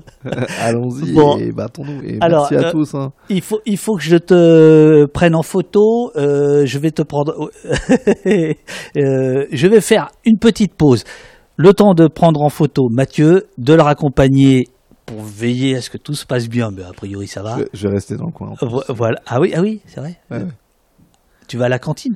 Bah, là, je, je dois avoir quelqu'un en début d'après-midi dans le coin. J'ai un petit coup de fil. Si tu veux, on peut vous faire ensemble. Euh, on va voir ça. Euh, je, je, je- j'allais dire je t'embrasse comme si on était au téléphone. non, euh, merci, merci infiniment. Bravo, bravo à toi, bravo à l'équipe. Euh, Et merci à tous ceux de, qui suivent sur Opos. Il y en a certains que je connais par ailleurs parce que je sais qu'il y a des fidèles que je vois. Même j'en ai repéré quelques-uns dans nos, déjà ceux qui nous soutiennent et dans nos donateurs parce que j'ai entendu leur pseudo dans certains de tes Ah, c'est lives vrai. et que je retrouve dans nos campagnes de dons et donc ça Ne, fait- ne balance pas, ne balance je, pas. je, je vais pas balancer. euh, Voilà, le, mais- le- mais le- merci- le don, le don, euh, le don est laïque, hein. c'est-à-dire que le, le don c'est personnel. Voilà. Mais en tout cas, et même avec qui on se parle, etc. Je, je sais qu'il y a des fidèles de, au poste qui sont euh, des fidèles de Street Press aussi, et ça fait toujours plaisir d'être là et, et d'échanger avec les gens parce que aussi, euh, après je, je- je vais m'arrêter, mais quand on fait des médias, les médias sont tellement euh, verticaux dans leur logique. Enfin, c'est- vraiment un problème, c'est-à-dire que les médias, ils- racontent des trucs et en plus ils vous demandent de payer pour avoir le droit d'écouter ce qu'ils disent euh, en permanence. Et il n'y a aucun échange, il n'y a aucune horizontalité. Alors dans les organisations, mais aussi dans le avec les lecteurs. Et ici, c'est un endroit qui fonctionne complètement différemment et c'est super. Et de voir que tu fais des émissions en public, c'est super. Et nous, on essaye de et faire des fêtes, c'est important aussi parce que c'est aussi des moments où on échange avec les gens et qu'elles soient ouvertes et que ce soit gratos, tout ça. Puis en plus on fait des selfies. on fait des selfies. Bon, alors je, je mets je mets le mode pause. Euh, si vous faites euh, les donateurs, les doubles donateurs, c'est le moment. hein. vous donnez au poste, vous donnez euh, à Street Press, et puis euh, c'est super. Euh, je mets la scène pause et euh, je fais la photo. Je te, je te raccompagne. ça marche. Merci, merci. Euh, Bouge pas, bouge pas, bouge pas, toi. Euh, voilà. Attends, moi je vais à ma machine. Putain, je suis tout seul. Hein, tu sais, je suis tout seul. Mais C'est ça qui est beau, c'est c'est la grande époque des radios libres, c'était ça. C'est ça, absolument. Euh, à, à tout de suite, les amis. À tout de suite.